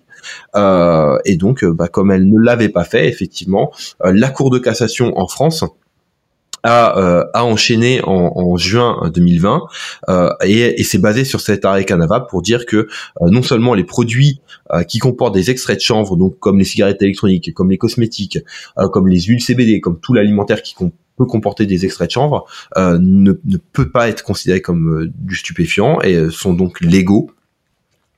mais a aussi élargi les, ces types de produits aux fleurs, euh, qui n'étaient pas effectivement traités en tant que tels comme produits finis euh, dans euh, dans l'arrêté Canava pris par la, Cour de justice de l'Union européenne. Et fin de la saga, le 17 novembre 2021, c'est-à-dire il y a très peu de temps, après plusieurs années de bataille judiciaire, les fondateurs de la société Canavap ont finalement été relaxés par la cour d'appel euh, et l'avocat général euh, a invité euh, la cour à tirer les conclusions de la décision de la CGE. C'est-à-dire que euh, pour refaire un peu un peu le, le, le chemin euh, de pensée de, de, des juges, ils ont posé une question préjudicielle à la Cour de justice de l'Union européenne qui a rendu un verdict.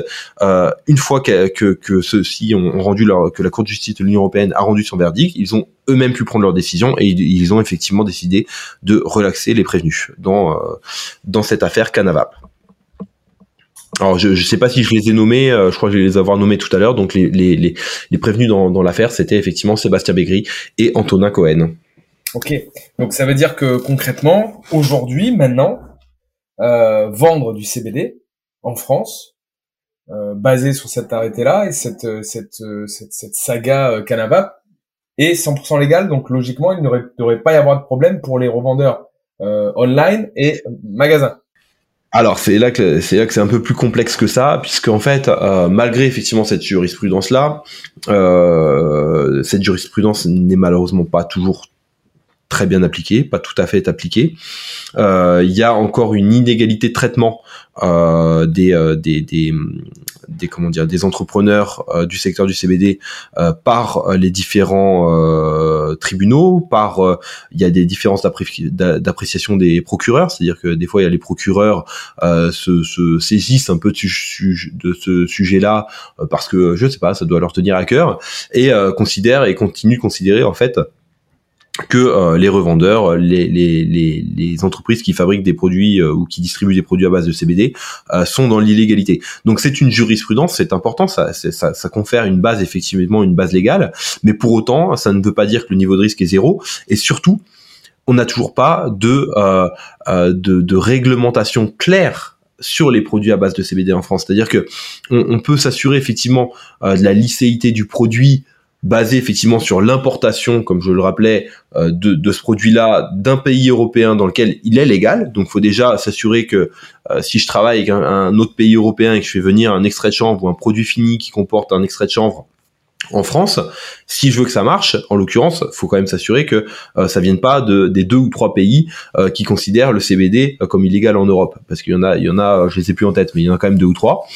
Euh, et surtout, euh, il faut pas oublier que, comme je le disais, il y a d'autres réglementations hein, que, qui s'appliquent déjà euh, aux, typologies de produits. Donc, euh, à faire attention, effectivement, si j'achète un cosmétique, à ce qu'il ait bien fait l'objet d'un dossier d'information produit, qu'il ait bien été euh, déposé sur le répertoire européen des cosmétiques, etc. Et, euh, et, là où il faut aussi faire très attention, c'est que euh, le, le, CBD n'échappe pas aux, aux, notions effectivement de sécurité pour le consommateur. C'est-à-dire que quand l'EFSA fait des recommandations de doses ingérables de THC journalières, quand vous mettez un produit sur le marché, bah faut les faut prendre faut les prendre en compte ce qui pose effectivement euh, certains problèmes quand on voit que bah, certaines euh, huiles CBD euh, titrent jusqu'à 0,2% de THC on peut se poser la question euh, de, de, voir jusqu'à quel niveau, euh, en en consommant régulièrement chaque jour, je vais ingérer du THC. Voilà, il se trouve que c'est la, la, ces recommandations de l'EFSA sont critiquables sur tout un tas de, de, de pour tout un tas de raisons. Et d'ailleurs, l'EIHA, donc qui est l'association européenne des, des, producteurs de chanvre, euh, remet en cause euh, cette cette donc ce qu'on appelle la NOEL, donc euh, non observable effect lowest, c'est-à-dire la plus petite dose avec laquelle on peut avoir des effets, euh, qui a été définie euh, lors d'essais scientifiques un peu un peu bidon. Il y a, je crois que c'était dans les années 80 sur des malades du SIDA. Donc on a essayé de regarder à partir de quand le THC pouvait avoir des effets sur des gens qui avaient déjà des symptômes et des effets secondaires. Donc c'était un peu bancal et en plus sur une cohorte de patients extrêmement, enfin une cohorte de de, de, de testeurs très très très petite. Donc ça, c'est des démarches qui sont très longue, le IHA les a les a entamés. Donc on espère pouvoir effectivement rehausser euh, la, dose euh, de THC qui soit ingérable journalière dans les années à venir. Pour l'instant, pour, pour autant, ça reste la base la base sur laquelle il faut se, il faut pouvoir se fonder. Donc ça c'est une chose. Euh, et, et, là où il y a encore d'autres d'autres d'autres comment dirais-je euh, d'autres écueils, c'est sur la partie extrait chanvre en alimentaire. Je l'ai pas encore, euh, j'ai pas encore cité euh, ce, ce, terme, mais ça parlera à beaucoup de ceux qui sont déjà sur le secteur. C'est novel food. Qu'est-ce que c'est que novel food? Est-ce que ça te parle, Mathias, ou pas du tout? Oui, bien sûr. Un. Donc, novel food, c'est nouvel aliment. C'est un aliment qui n'a pas été consommé en Europe avant 1997. Et donc l'Europe considère que les extraits de chanvre n'ont pas été n'ont pas été euh, consommés en Europe avant 1997. Il faut savoir que cette euh, décision elle est relativement récente puisque jusqu'au 1er janvier 2019, euh, seuls les extraits de chanvre qui dépassaient le taux naturellement présent dans la plante étaient considérés comme novel food. Et avant avant 2017, il n'y avait rien. Donc voilà, c'est relativement récent. Et, et, nous, on pose toujours la question euh, justement de la sécurité juridique, c'est-à-dire qu'en fait, euh, depuis euh, pas mal d'années, il y a des il y a des entrepreneurs qui investissent sur ce secteur-là, et on est en train de changer les règles en cours de partie, et ça, normalement, ça va à l'encontre de la sécurité juridique, c'est-à-dire qu'une fois que la la la la, la, la Commission européenne avait pris une décision concernant la, la, l'application Novel Food pour les extraits de chanvre, c'est un peu compliqué d'en changer en cours de route, surtout deux ans après. donc, bref, ça c'est en aparté. Mais qu'est-ce que c'est que Novel Food? Donc du coup, Novel Food implique que pour s'assurer de la sécurité de l'aliment que vous allez mettre sur le marché et qui n'a pas d'historique de consommation, vous euh, montiez un dossier de, de, sécurité produit. Alors c'est pas un simple dossier de, de, sécurité produit que vous allez faire sur un coin de table dans votre bureau. C'est euh, des dossiers de sécurité produit euh, qui coûtent entre 200 et 400 000 euros pour la mise sur le marché d'un produit. Donc ça fait une sacrée barrière à l'entrée euh, pour pour les pour les acteurs du secteur, pour les, les opérateurs du secteur. Ça c'est la première chose.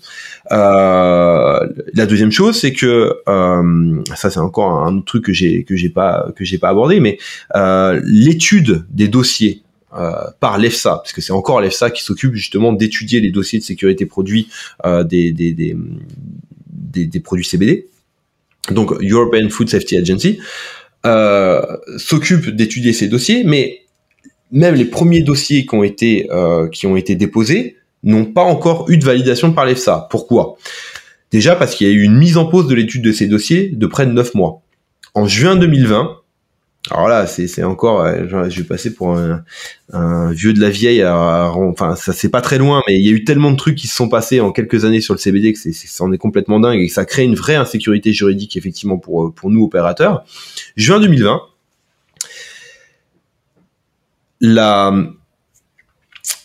la Commission européenne fait une proposition préliminaire, de classer tous les extraits de chanvre comme stupéfiants. là, on voit ça arriver avec le syndicat, on se dit mais qu'est-ce que c'est que ce truc? Mais oh où, est-ce que qu'est-ce que c'est que cette histoire? Où est-ce qu'on va avec ce truc? Euh, donc de fil en aiguille, donc on demande, on demande effectivement à notre consultant de, remonter euh, le fil de l'histoire, comment est-ce que euh, finalement la Commission européenne a pu euh, a pu euh, compenser avec nous, compenser dans notre cœur, enfin voilà. et eh bien en fait, c'est lié à deux à deux organes hyper opaques qui s'appellent l'HDG et le MCDDA. Donc l'HDG c'est Horizontal Drug Group et le MCDDA qui sont deux groupes de travail au sein de la Commission européenne sur le sur qui qui qui ont trait au, qui ont trait aux drogues. Et qui siègent dans ces fameux groupes? Eh bien nos amis de la Mildeka notamment. La France est surreprésentée dans ces groupes-là et la France est la plus conservatrice de tous les pays européens sur les sujets de CBD et de chanvre et de cannabis. Et on s'aperçoit qu'en parallèle effectivement euh, de nos efforts en France pour essayer de d'avancer sur ces sujets en sous-main de manière tout à fait opaque le MCDDA et l'HDG, qui sont effectivement tous les, deux dirigés par des Français, euh, ont fait des propositions à la Commission européenne pour tenter de classer les extraits de chanvre comme stupéfiants et en fait faire barrage à une possible à, un possible euh, à une possible décision positive euh, de l'Europe sur ces sujets-là, notamment avec la Cour de justice de l'Union européenne. Et au final, euh, au final, on a eu de la chance, énormément de chance, puisque euh, la décision de la Cour de justice de l'Union européenne, de la CJE, était intervenue avant effectivement que euh, la Commission européenne et donc ça, ça c'est venu torpiller en fait cette proposition préliminaire euh, de la Commission européenne de classer les extractions comme stupéfiants. Mais à partir du moment où il y a eu cette proposition préliminaire, du coup l'EFSA a dit moi j'arrête j'arrête d'étudier les dossiers euh, novel food pour le CBD puisque si ces dossiers sont considérés, si les extraits de chanvre sont considérés comme stupéfiants, dans tous les cas, ils ne pourront jamais se retrouver en alimentaire. Donc on a perdu neuf mois comme ça. Et euh, la réalité, c'est que pour euh, que l'ESA donne un go, un, un, un dossier, euh, un dossier, comment dire, euh, de, de, de, de sécurité euh, produit, un dossier de, de, de de mise sur le marché d'un produit à base de CBD ou autre d'ailleurs, euh, et ben il se passe deux voire trois ans. Donc en fait là on attend les premiers euh, les premiers feux verts sur des produits CBD d'ici à fin d'année prochaine au mieux fin 2022. Donc typiquement aujourd'hui tous les produits alimentaires qui comportent des extraits de chanvre euh, comporte comporte un risque. Euh, enfin, il y a un risque en fait pour les pour les metteurs sur le marché, euh, puisque euh, les autorités peuvent considérer que comme ce sont des produits qui rentrent dans le, le, catalogue, dans le spectre novel food, eh bien ils, pour, ils, ils, il pourrait ne pas avoir été mis sur le marché. Alors ce qu'il faut savoir, c'est attention, c'est que euh, les, euh, les, le, catalogue Novel Food qui est décidé du coup par l'Europe n'est pas contraignant. C'est-à-dire qu'en fait les États européens peuvent dire bah moi là-dessus je suis, je suis pas. Le vrai problème qu'on a avec ça, c'est que lorsque euh, j'ai abordé ça tout à l'heure, mais lorsque l'Europe quand l'Europe, pardon, quand la France a fait ce projet d'arrêté, donc qu'elle a transmis via une procédure qui s'appelle la procédure triste et RIS à l'Europe parce que en fait l'Europe, la France, les États membres notifient des changements réglementaires à l'Europe. Voilà, il y a des procédures comme ça. Euh, eh bien, parallèlement à ça, et la note de la MILDK, vous pouvez la trouver très facilement sur le sujet. Parallèlement à cette transmission, la MILDK a fait a publié une note sur laquelle elle valide le fait que les autorités françaises euh, euh, suivront le catalogue Novel Food en ce qui concerne les, les extraits de chanvre. Donc, ça a officialisé le fait qu'aujourd'hui, la DGCCRF et la DTPP, donc les, les organes décentralisés de la, de la DGCCRF, euh, peuvent tout à fait euh, venir euh, dans dans une boutique ou vers un fabricant ou vers un, généralement et elles remontent soit peuvent aller directement voir le le metteur sur le marché, mais elles peuvent aussi euh, aller voir un distributeur, une boutique et lui dire mais euh, ça c'est Novel Food et de fil en aiguille elles vont euh, remonter en fait jusqu'au jusqu'au jusqu'au jusqu'au metteur sur le marché et leur dire bah voilà en fait Novel Food c'est 1500 euros d'amende par produit commercialisé. Bon aujourd'hui vous en avez écoulé 50 000 donc ça fait 50 000 fois 1500 euros. Euh, et ça peut aller même jusqu'au pénal, puisque euh, pour toutes les atteintes, euh, pour tout ce qui concerne novel food, en règle générale, il y a aussi, et on l'a vu, moi j'ai beaucoup discuté de, de, ces sujets novel food.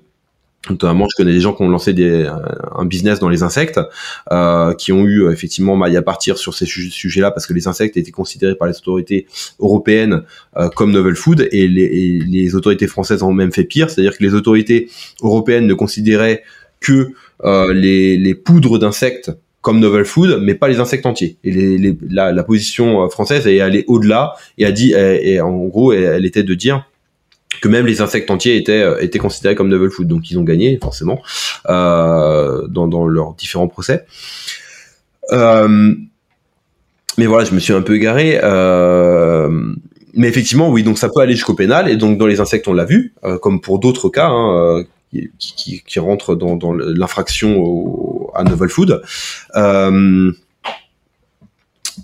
donc il peut y avoir effectivement un chef d'inculpation lié à tromperie du consommateur, puisqu'en fait euh, ça consiste à dire que le produit est légal alors, qu'en fait il ne l'est pas. Et là, euh, là, ça peut aller prison, ça peut aller voilà. Donc je dis pas ça effectivement pour faire peur, je dis qu'il faut être conscient de tous ces enjeux-là. Il faut se baquer au maximum d'un point de vue juridique. Malheureusement, aujourd'hui, le secteur du CBD, euh, si vous voulez investir dedans, ben, vous prévoyez une bonne enveloppe avocat. c'est très clair. Euh, alors, pas forcément d'ailleurs pour des contentieux, mais au minimum pour avoir les bonnes informations pour être bien épaulé et pour et pour en règle générale au moins demander des audits c'est-à-dire que vous allez voir un avocat idéalement un avocat spécialiste de la réglementation des produits. Il n'y a, pas 15 000 cabinets qui sont spécialistes de la réglementation des produits, mais il y en a qui le sont. Euh, et, euh, et vous leur dites, voilà, je vais commercialiser ou je commercialise aujourd'hui tel, tel et tel tel type de produit. Pouvez-vous me dire quels sont les niveaux de risque euh, et à quoi est-ce qu'ils sont liés euh, euh, là-dessus? Par exemple, euh, quand quand je commercialise une infusion, quels sont les risques? Les, risques liés à la à, la à l'arrêté pardon euh, les, euh, les risques liés euh, à l'arrêté de 90 euh, qui réglemente, euh, qui fait exception du coup au régime des stupéfiants et qui réglemente la, la, la culture du chanvre. quel risque est-ce qu'il y a par exemple par rapport à novel food? Bon, en l'occurrence, les infusions, la feuille, la fleur ne sont pas considérées comme novel food, ce sont que les extraits qui le sont. Donc voilà, mais c'est important d'avoir les bonnes informations de la, de, la, part d'un avocat sur ces sujets-là. Que l'on trouve notamment chez toi, dans ton syndicat. Alors qu'on trouve effectivement chez, chez, nous, par exemple Novel Food, on a une note euh, qui fait deux pages, qui a été effectivement validée par un avocat avant qu'on la publie euh, avec euh, par notre avocat conseil. Donc on sait qu'on raconte pas n'importe quoi, mais il n'empêche que il y a des spécificités qui sont liées au type de produit qui va être qui va être commercialisé et que par exemple si je prends aujourd'hui une huile CBD, il y a des huiles CBD qui sont positionnées parce qu'on parle de positionnement sur le marché, c'est-à-dire que euh, si moi je fais une huile CBD, mais que je dis en fait mon huile CBD c'est une cosmétique et que je fais un dossier d'information produit et que je dis qu'en fait euh, sur le sur le comment dire sur l'emballage sur l'étiquetage je dis que mon huile CBD elle est euh, faite pour être apposée sur la peau pour faire un massage. Bah ça sera pas novel food. Je dis pas qu'il faut la manger. Donc il y a pas de problème voilà, c'est qu'un exemple. Mais donc du coup, il y a quand même des, euh, des stratégies, des approches qu'il faut dont il faut effectivement qu'il faut évoquer avec avec un avocat spécialiste de ces questions-là, qui pourront le mieux conseiller les, les opérateurs par rapport à aux, indications, au positionnement des, des, des, produits sur le marché, par exemple. Ok, euh, ça tombe bien, on, parle de, de problèmes d'avocat. Est-ce que tu peux nous parler un petit peu l'histoire de William euh, Lemaire avec organiquement, organiquement votre Organiquement vôtre, bah c'est pareil. Je pense que le plus à même d'en parler, ça sera lui. Ouais, ça on mais, en euh, parlera, mais tu peux déjà nous nous spoiler un petit peu. Euh, ouais. Donc euh, William Lemaire, du coup, euh, organiquement vôtre, ça a été euh, une des premières, une, une, des premières boutiques qui a eu, qui a fait l'objet d'un contentieux juridique très lourd. Puisque c'était effectivement les chefs d'inculpation qu'on a pu retrouver par la suite, qui sont détention, transport, cession de, stupéfiants. Donc euh, ça va très très loin hein. quand on regarde effectivement les peines qui sont prévues pour euh, tout ce qui est lié au trafic de stupes, bah c'est de l'emprisonnement, c'est des peines d'amende très très lourdes, etc. Donc euh, donc donc ça a été très dur pour lui, c'est garde à vue, c'est c'est tout ça. Et, et au final, il a il a obtenu gain de cause parce qu'il a été très bien conseillé par un avocat. Euh, qui a bien euh, fait comprendre, qui a permis de faire comprendre effectivement euh, aux juges que quand on parlait de chanvre bien-être, on parlait pas de stup, qui avait méprise sur la, nature en fait du produit. Et, et, effectivement de, de, donc le, le, procureur a fait appel de la, de la première décision du juge. Mais de donc c'est monté en, en, en niveau de juridiction, mais il a fini par, par obtenir gain de cause, euh, et y compris pour des fleurs de chanvre euh, d'origine française. Donc euh, le, le, le, rendu euh, de jugement euh, va au-delà même de la de la jurisprudence euh, actuelle, puisque dans son cas, les juges ont décidé que même si on ne pouvait pas faire prévaloir l'origine UE euh, de, euh, de la marchandise, euh, le, le, produit n'était pas n'était pas ne pouvait pas relever de la réglementation sur les stupéfiants. Donc voilà, je sais pas si tu veux, je, c'est les premières choses qui me qui me qui me viennent en tête. Après, ce qu'on peut dire, c'est qu'effectivement, le concernant, les, les, choses ont été excessivement hard et que et que je, je souhaite vraiment à personne de, de, de se retrouver dans ces situations là et que euh, dans sa situation, on voit bien que euh, avoir un avocat compétent, investi, euh, et, et bah, c'est vraiment primordial parce que c'est de là aussi que euh, que, que peut euh, que, que, va résulter finalement le, la décision dans un sens ou dans l'autre de, d'une d'une d'un tribunal. Donc c'est quand même c'est quand même je, me, je me répète, hein, mais c'est quand même très important effectivement d'être bien, bien épaulé, bien outillé et bien accompagné sur ces sujets. Ok, je comprends. On va quitter un petit peu euh, le côté loi, on va passer sur le côté euh, euh, CBD le futur. Moi, ce que j'aimerais bien savoir, c'est euh, comment tu vois le marché se développer dans le monde.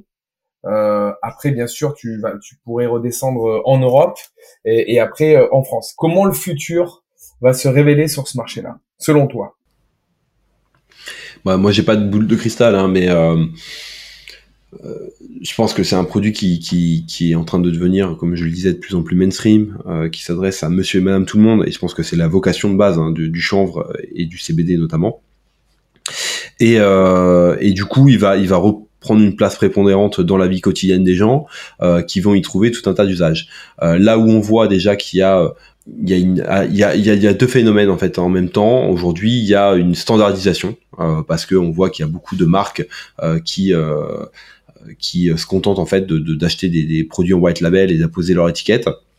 Et ça, je pense que ce phénomène-là, il a il a fait long feu et on voit que ça y est, il y a il y a quand même beaucoup de marques qui commencent à, à comprendre l'intérêt de d'avoir des produits qui sortent qui sortent du lot, qui sont différenciants, soit parce qu'elles jouent sur les, les, les, les, moments de consommation, parce qu'au début tout le monde voit le CBD comme un produit plutôt relax, etc., plutôt consommation soirée, etc. Mais euh, très clairement, le, le, CBD, ça peut être aussi un, un, un produit euh, qui euh, va te donner plus de focus, plus de concentration dans ta journée et qui, qui va te permettre d'avoir une meilleure productivité au travail. Enfin, c'est des choses auxquelles les gens ne pensent pas dans un premier temps. Et l'évolution, elle, elle, se fait dans ce sens. C'est pareil, CBD et sport, tu, tu l'as touché du doigt tout à l'heure. c'est pas quelque chose auquel on pense de, de prime abord, mais pour autant, je suis persuadé que c'est un marché qui va qui va exploser euh, parce que pour l'avoir utilisé moi en tant que sportif, euh, il y a des avantages euh, certains et et comment dire et incontestables à utiliser du CBD en récupération sportive. Donc voilà. Hein. Je te le confirme, je te donne ma petite anecdote. Je fais la haute montagne, je fais plusieurs fois le Mont Blanc, d'hommes écrins, etc. Et effectivement, j'ai mal aux genoux à partir du moment où on prend un certain un certain poids. J'ai pris du CBD euh, lors de ma traversée du Vercors il y a pas si longtemps. Euh, j'avais plus mal, je sentais une chaleur, mais j'avais plus mal. Et, et ce qui m'a surpris, moi, il y a pas si longtemps, c'est euh, l'UFC. Tu as parlé de l'UFC, mais on parle de l'UFC, c'est quand même un, organisme qui est euh, qui est riche, qui est puissant, euh, qui, qui, qui explose euh, dans le monde entier. Et le sponsor, un des sponsors prioritaires du de l'UFC, c'est une marque de, de CBD. Donc ça, c'est euh, c'est une claque qu'on prend euh, de l'extérieur en disant waouh, qu'est-ce qui se passe? Et dans les stats, de ce que j'avais vu, c'est les personnes qui font parce que tu fais de la savate, euh, de la savate, les personnes qui font du sport de combat, euh, et eh ben il y a plus de 80% à l'étranger qui prennent du CBD, d'après les chiffres que j'avais eu. Je sais pas s'ils sont vrais ou pas. Et c'est pour te dire que là, il y a quelque chose qui se passe aussi dans le côté. Euh... Bah, il y a quelque chose qui se passe et ça, pour les sports de combat, euh, c'est assez simple. Enfin simple. Euh, le CBD, c'est un neuroprotecteur et donc en fait, quand tu prends euh, des chocs à la tête euh, pendant une heure ou deux heures, euh, le CBD derrière, ça peut te faire que du bien et nous on le, on le ressent parce que ça te, quand tu n'en prends pas, tu peux avoir des espèces de maux de tête, des, des sensations désagréables au niveau au niveau du crâne euh, et le fait de prendre du CBD, bah ça, ça résout ce, ça résout ce problème-là et pour moi, hein, c'est empirique, j'ai pas de, euh, de, données scientifiques établies, mais euh, pour le coup, c'est vraiment du vécu. Euh, le, le, le, CBD va justement euh, calmer ce, ce, ce, cette espèce de, euh, de sensation un peu étrange qu'on a au niveau du cerveau quand on a pris des coups à la tête. Donc, à mon sens, c'est lié effectivement à ces, à ces comment dire, qualités neuroprotectrices qui ont été effectivement assez bien euh, évoqué dans ce brevet qui a été déposé effectivement euh, euh, en, dans, je crois que c'était 1999 ou 2000 par par le, le, département de la santé des États-Unis. Donc voilà, pas n'importe quoi. Si vous mettez US patent, CBD et neuroprotecting something, enfin quelque chose comme ça, vous vous allez trouver effectivement assez facilement ce brevet qui a été déposé. Donc donc voilà. Ok, on a on a la partie sport on a la partie euh, bien-être. Euh, là, on était en train de parler de comment tu vois le, futur du marché. Est-ce que tu vois une, pépite, un produit d'avenir, quelque chose qui est sous-exploité, qui pourrait euh, devenir mainstream aussi en fait, je pense que ce qui, ce qui fait la différence, c'est vraiment, tu l'abordais tout à l'heure, le mode de consommation. Euh, au début, on était soit huile, soit euh, herbe à fumer. Euh, herbe à fumer, aujourd'hui, ça, ça concerne effectivement principalement les fumeurs de cannabis qui peuvent trouver effectivement un palliatif à leur, à leur consommation parce que c'est mieux en consommation diurne. Et puis, ils, continueront pour, pour, certains à, à, consommer du cannabis récréatif en, en, consommation euh, nocturne ou, alors ils vont y switch totalement. Bon voilà, là il y a un marché, c'est clair euh, pour pour ces euh, pour ces pour ces pour ces consommateurs là. Et et après donc les huiles CBD à, à, la base c'est pas non plus le produit dont le mode de consommation est le plus simple. Il y a une pipette, voilà. Aujourd'hui on voit débarquer, j'ai vu là récemment dans, dans, les dernières nouveautés des bracelets euh, des bracelets euh, qui te qui euh, par qui, qui arrivent à te faire passer effectivement du CBD a priori dans le sang. Comment ça marche, je ne sais pas, mais voilà, je pense qu'il va y avoir de l'innovation notamment parce que moi j'ai tendance à, penser que euh, tout ce qui tout ce qui s'applique sur la peau euh, ne passe pas dans le sang euh, tout ce qui est cosmétique normalement ne passe pas dans le sang bon a priori là avec ce bracelet là ils arrivent à, te donner la possibilité de de de, de l'assimiler de l'assimiler dans le sang. donc je pense que ça va être pas mal sur les modes de consommation et puis sur les synergies qu'on va aller chercher, comme je te le disais, sur d'autres plantes. On va on va pas tabler à mon sens que sur le chanvre à 100%. Et, euh, et, on voit bien euh, que, euh, que ce qui marche, moi là sur sur les, les, produits qui marchent le mieux, on voit bien qu'effectivement bah, c'est un extrait de chanvre avec un extrait d'autre chose et que ça vient renforcer effectivement le l'efficacité le, de, du chanvre. Ok. au niveau du marché, tu, tu parlais depuis le début, tu parles d'early stage. à quel level d'early stage on est selon toi? C'est-à-dire on, on est au tout début. On est un marché justement qui est en train de euh, se démocratiser en mettant les lois qui arrivent et, euh, et donc qui va exploser. Qu'est-ce que tu dirais des entrepreneurs aujourd'hui qui veulent se lancer dedans et qui se disent bon là il y a, y a, une opportunité à saisir. Est-ce que j'y vais? Est-ce que c'est trop tard? Est-ce que voilà, qu'est-ce que tu dirais toi? Bah à mon sens, on était euh, early, early avant que la grande distribution commence à, à, à, distribuer ces produits-là. Maintenant que tu commences à trouver ces produits-là en pharmacie, que tu commences à trouver ces produits-là en grande distribution, c'est qu'on a passé un cap, clairement. C'est qu'on a passé un cap, et ce cap, il a pu être passé par ces acteurs-là parce qu'ils ont pu obtenir des garanties euh, d'un point de vue euh, légal. Euh, avant novembre 2020, euh, il aurait, jamais trouvé un monoprix ou enfin un bureau réglementaire d'une grande d'une grande enseigne qui donnerait un go à ces produits-là. C'est évident. donc malheureusement, le principal frein du développement du marché, euh, c'était clairement euh, le, côté légal et réglementaire. Donc, euh, et pour rassurer encore et pour que le marché explose, il reste encore des freins à déverrouiller, ça c'est aussi évident. Ok, donc on se dit early et bientôt mainstream, on va dire. On est ouais, on est on est on, est on est dans un entre deux maintenant. On peut pas dire qu'on on trouve encore du CBD partout, que tout le monde soit encore tout à fait au clair avec ce que c'est que le CBD, euh, mais euh, mais on voit quand même qu'une part non négligeable de la population, puisque le dernier sondage là qui est, qui remonté à juin dernier, euh, qui avait été je crois réalisé sur à peu près un millier de personnes, il y avait quand même 25% de la population française qui avait entendu parler du CBD et qui savait à peu près de quoi de quoi en parler. T'avais 25% de la, de la population française qui avait entendu parler du CBD mais sans vraiment comprendre de quoi il s'agissait, et t'avais encore 50% de la, de la population française qui n'en avait pas entendu parler. Et je suis persuadé qu'entre si on devait refaire ce ce sondage entre juin et maintenant, euh, les, les, les, les, proportions ont, encore vachement changé. Quoi. Ok, excellent. Donc on bouge, on bouge dans le bon sens. Aujourd'hui, à part ton site internet, j'ai vu que tu avais une euh, page Facebook, que tu avais un LinkedIn aussi. Où est-ce qu'on peut suivre euh, bah, l'actualité de ton syndicat? Qu'est-ce que tu, comment tu conseilles aux gens de, de, de pouvoir euh, venir euh, suivez Alors le LinkedIn, le LinkedIn, euh, un petit peu le Twitter, mais euh, là où il y a des informations un peu plus étayées, c'est souvent sur LinkedIn. et puis la page Facebook et l'Instagram un peu moins. en fait, on a on a on a plus les ressources qu'on avait à un moment donné pour faire du réseau social plutôt orienté effectivement au grand public. Et euh, l'idée qu'on avait euh, et qu'on aimerait mettre en place, c'est aussi, euh, comme d'autres syndicats le font, une marque différenciée pour aller soit sur du réseau pro comme LinkedIn ou plutôt Twitter, et, et avoir une marque spécifique et un, un, un, discours spécifique pour aller sur des réseaux sociaux plutôt plutôt grand public. donc donc voilà, ça ça sera peut-être pour 2022.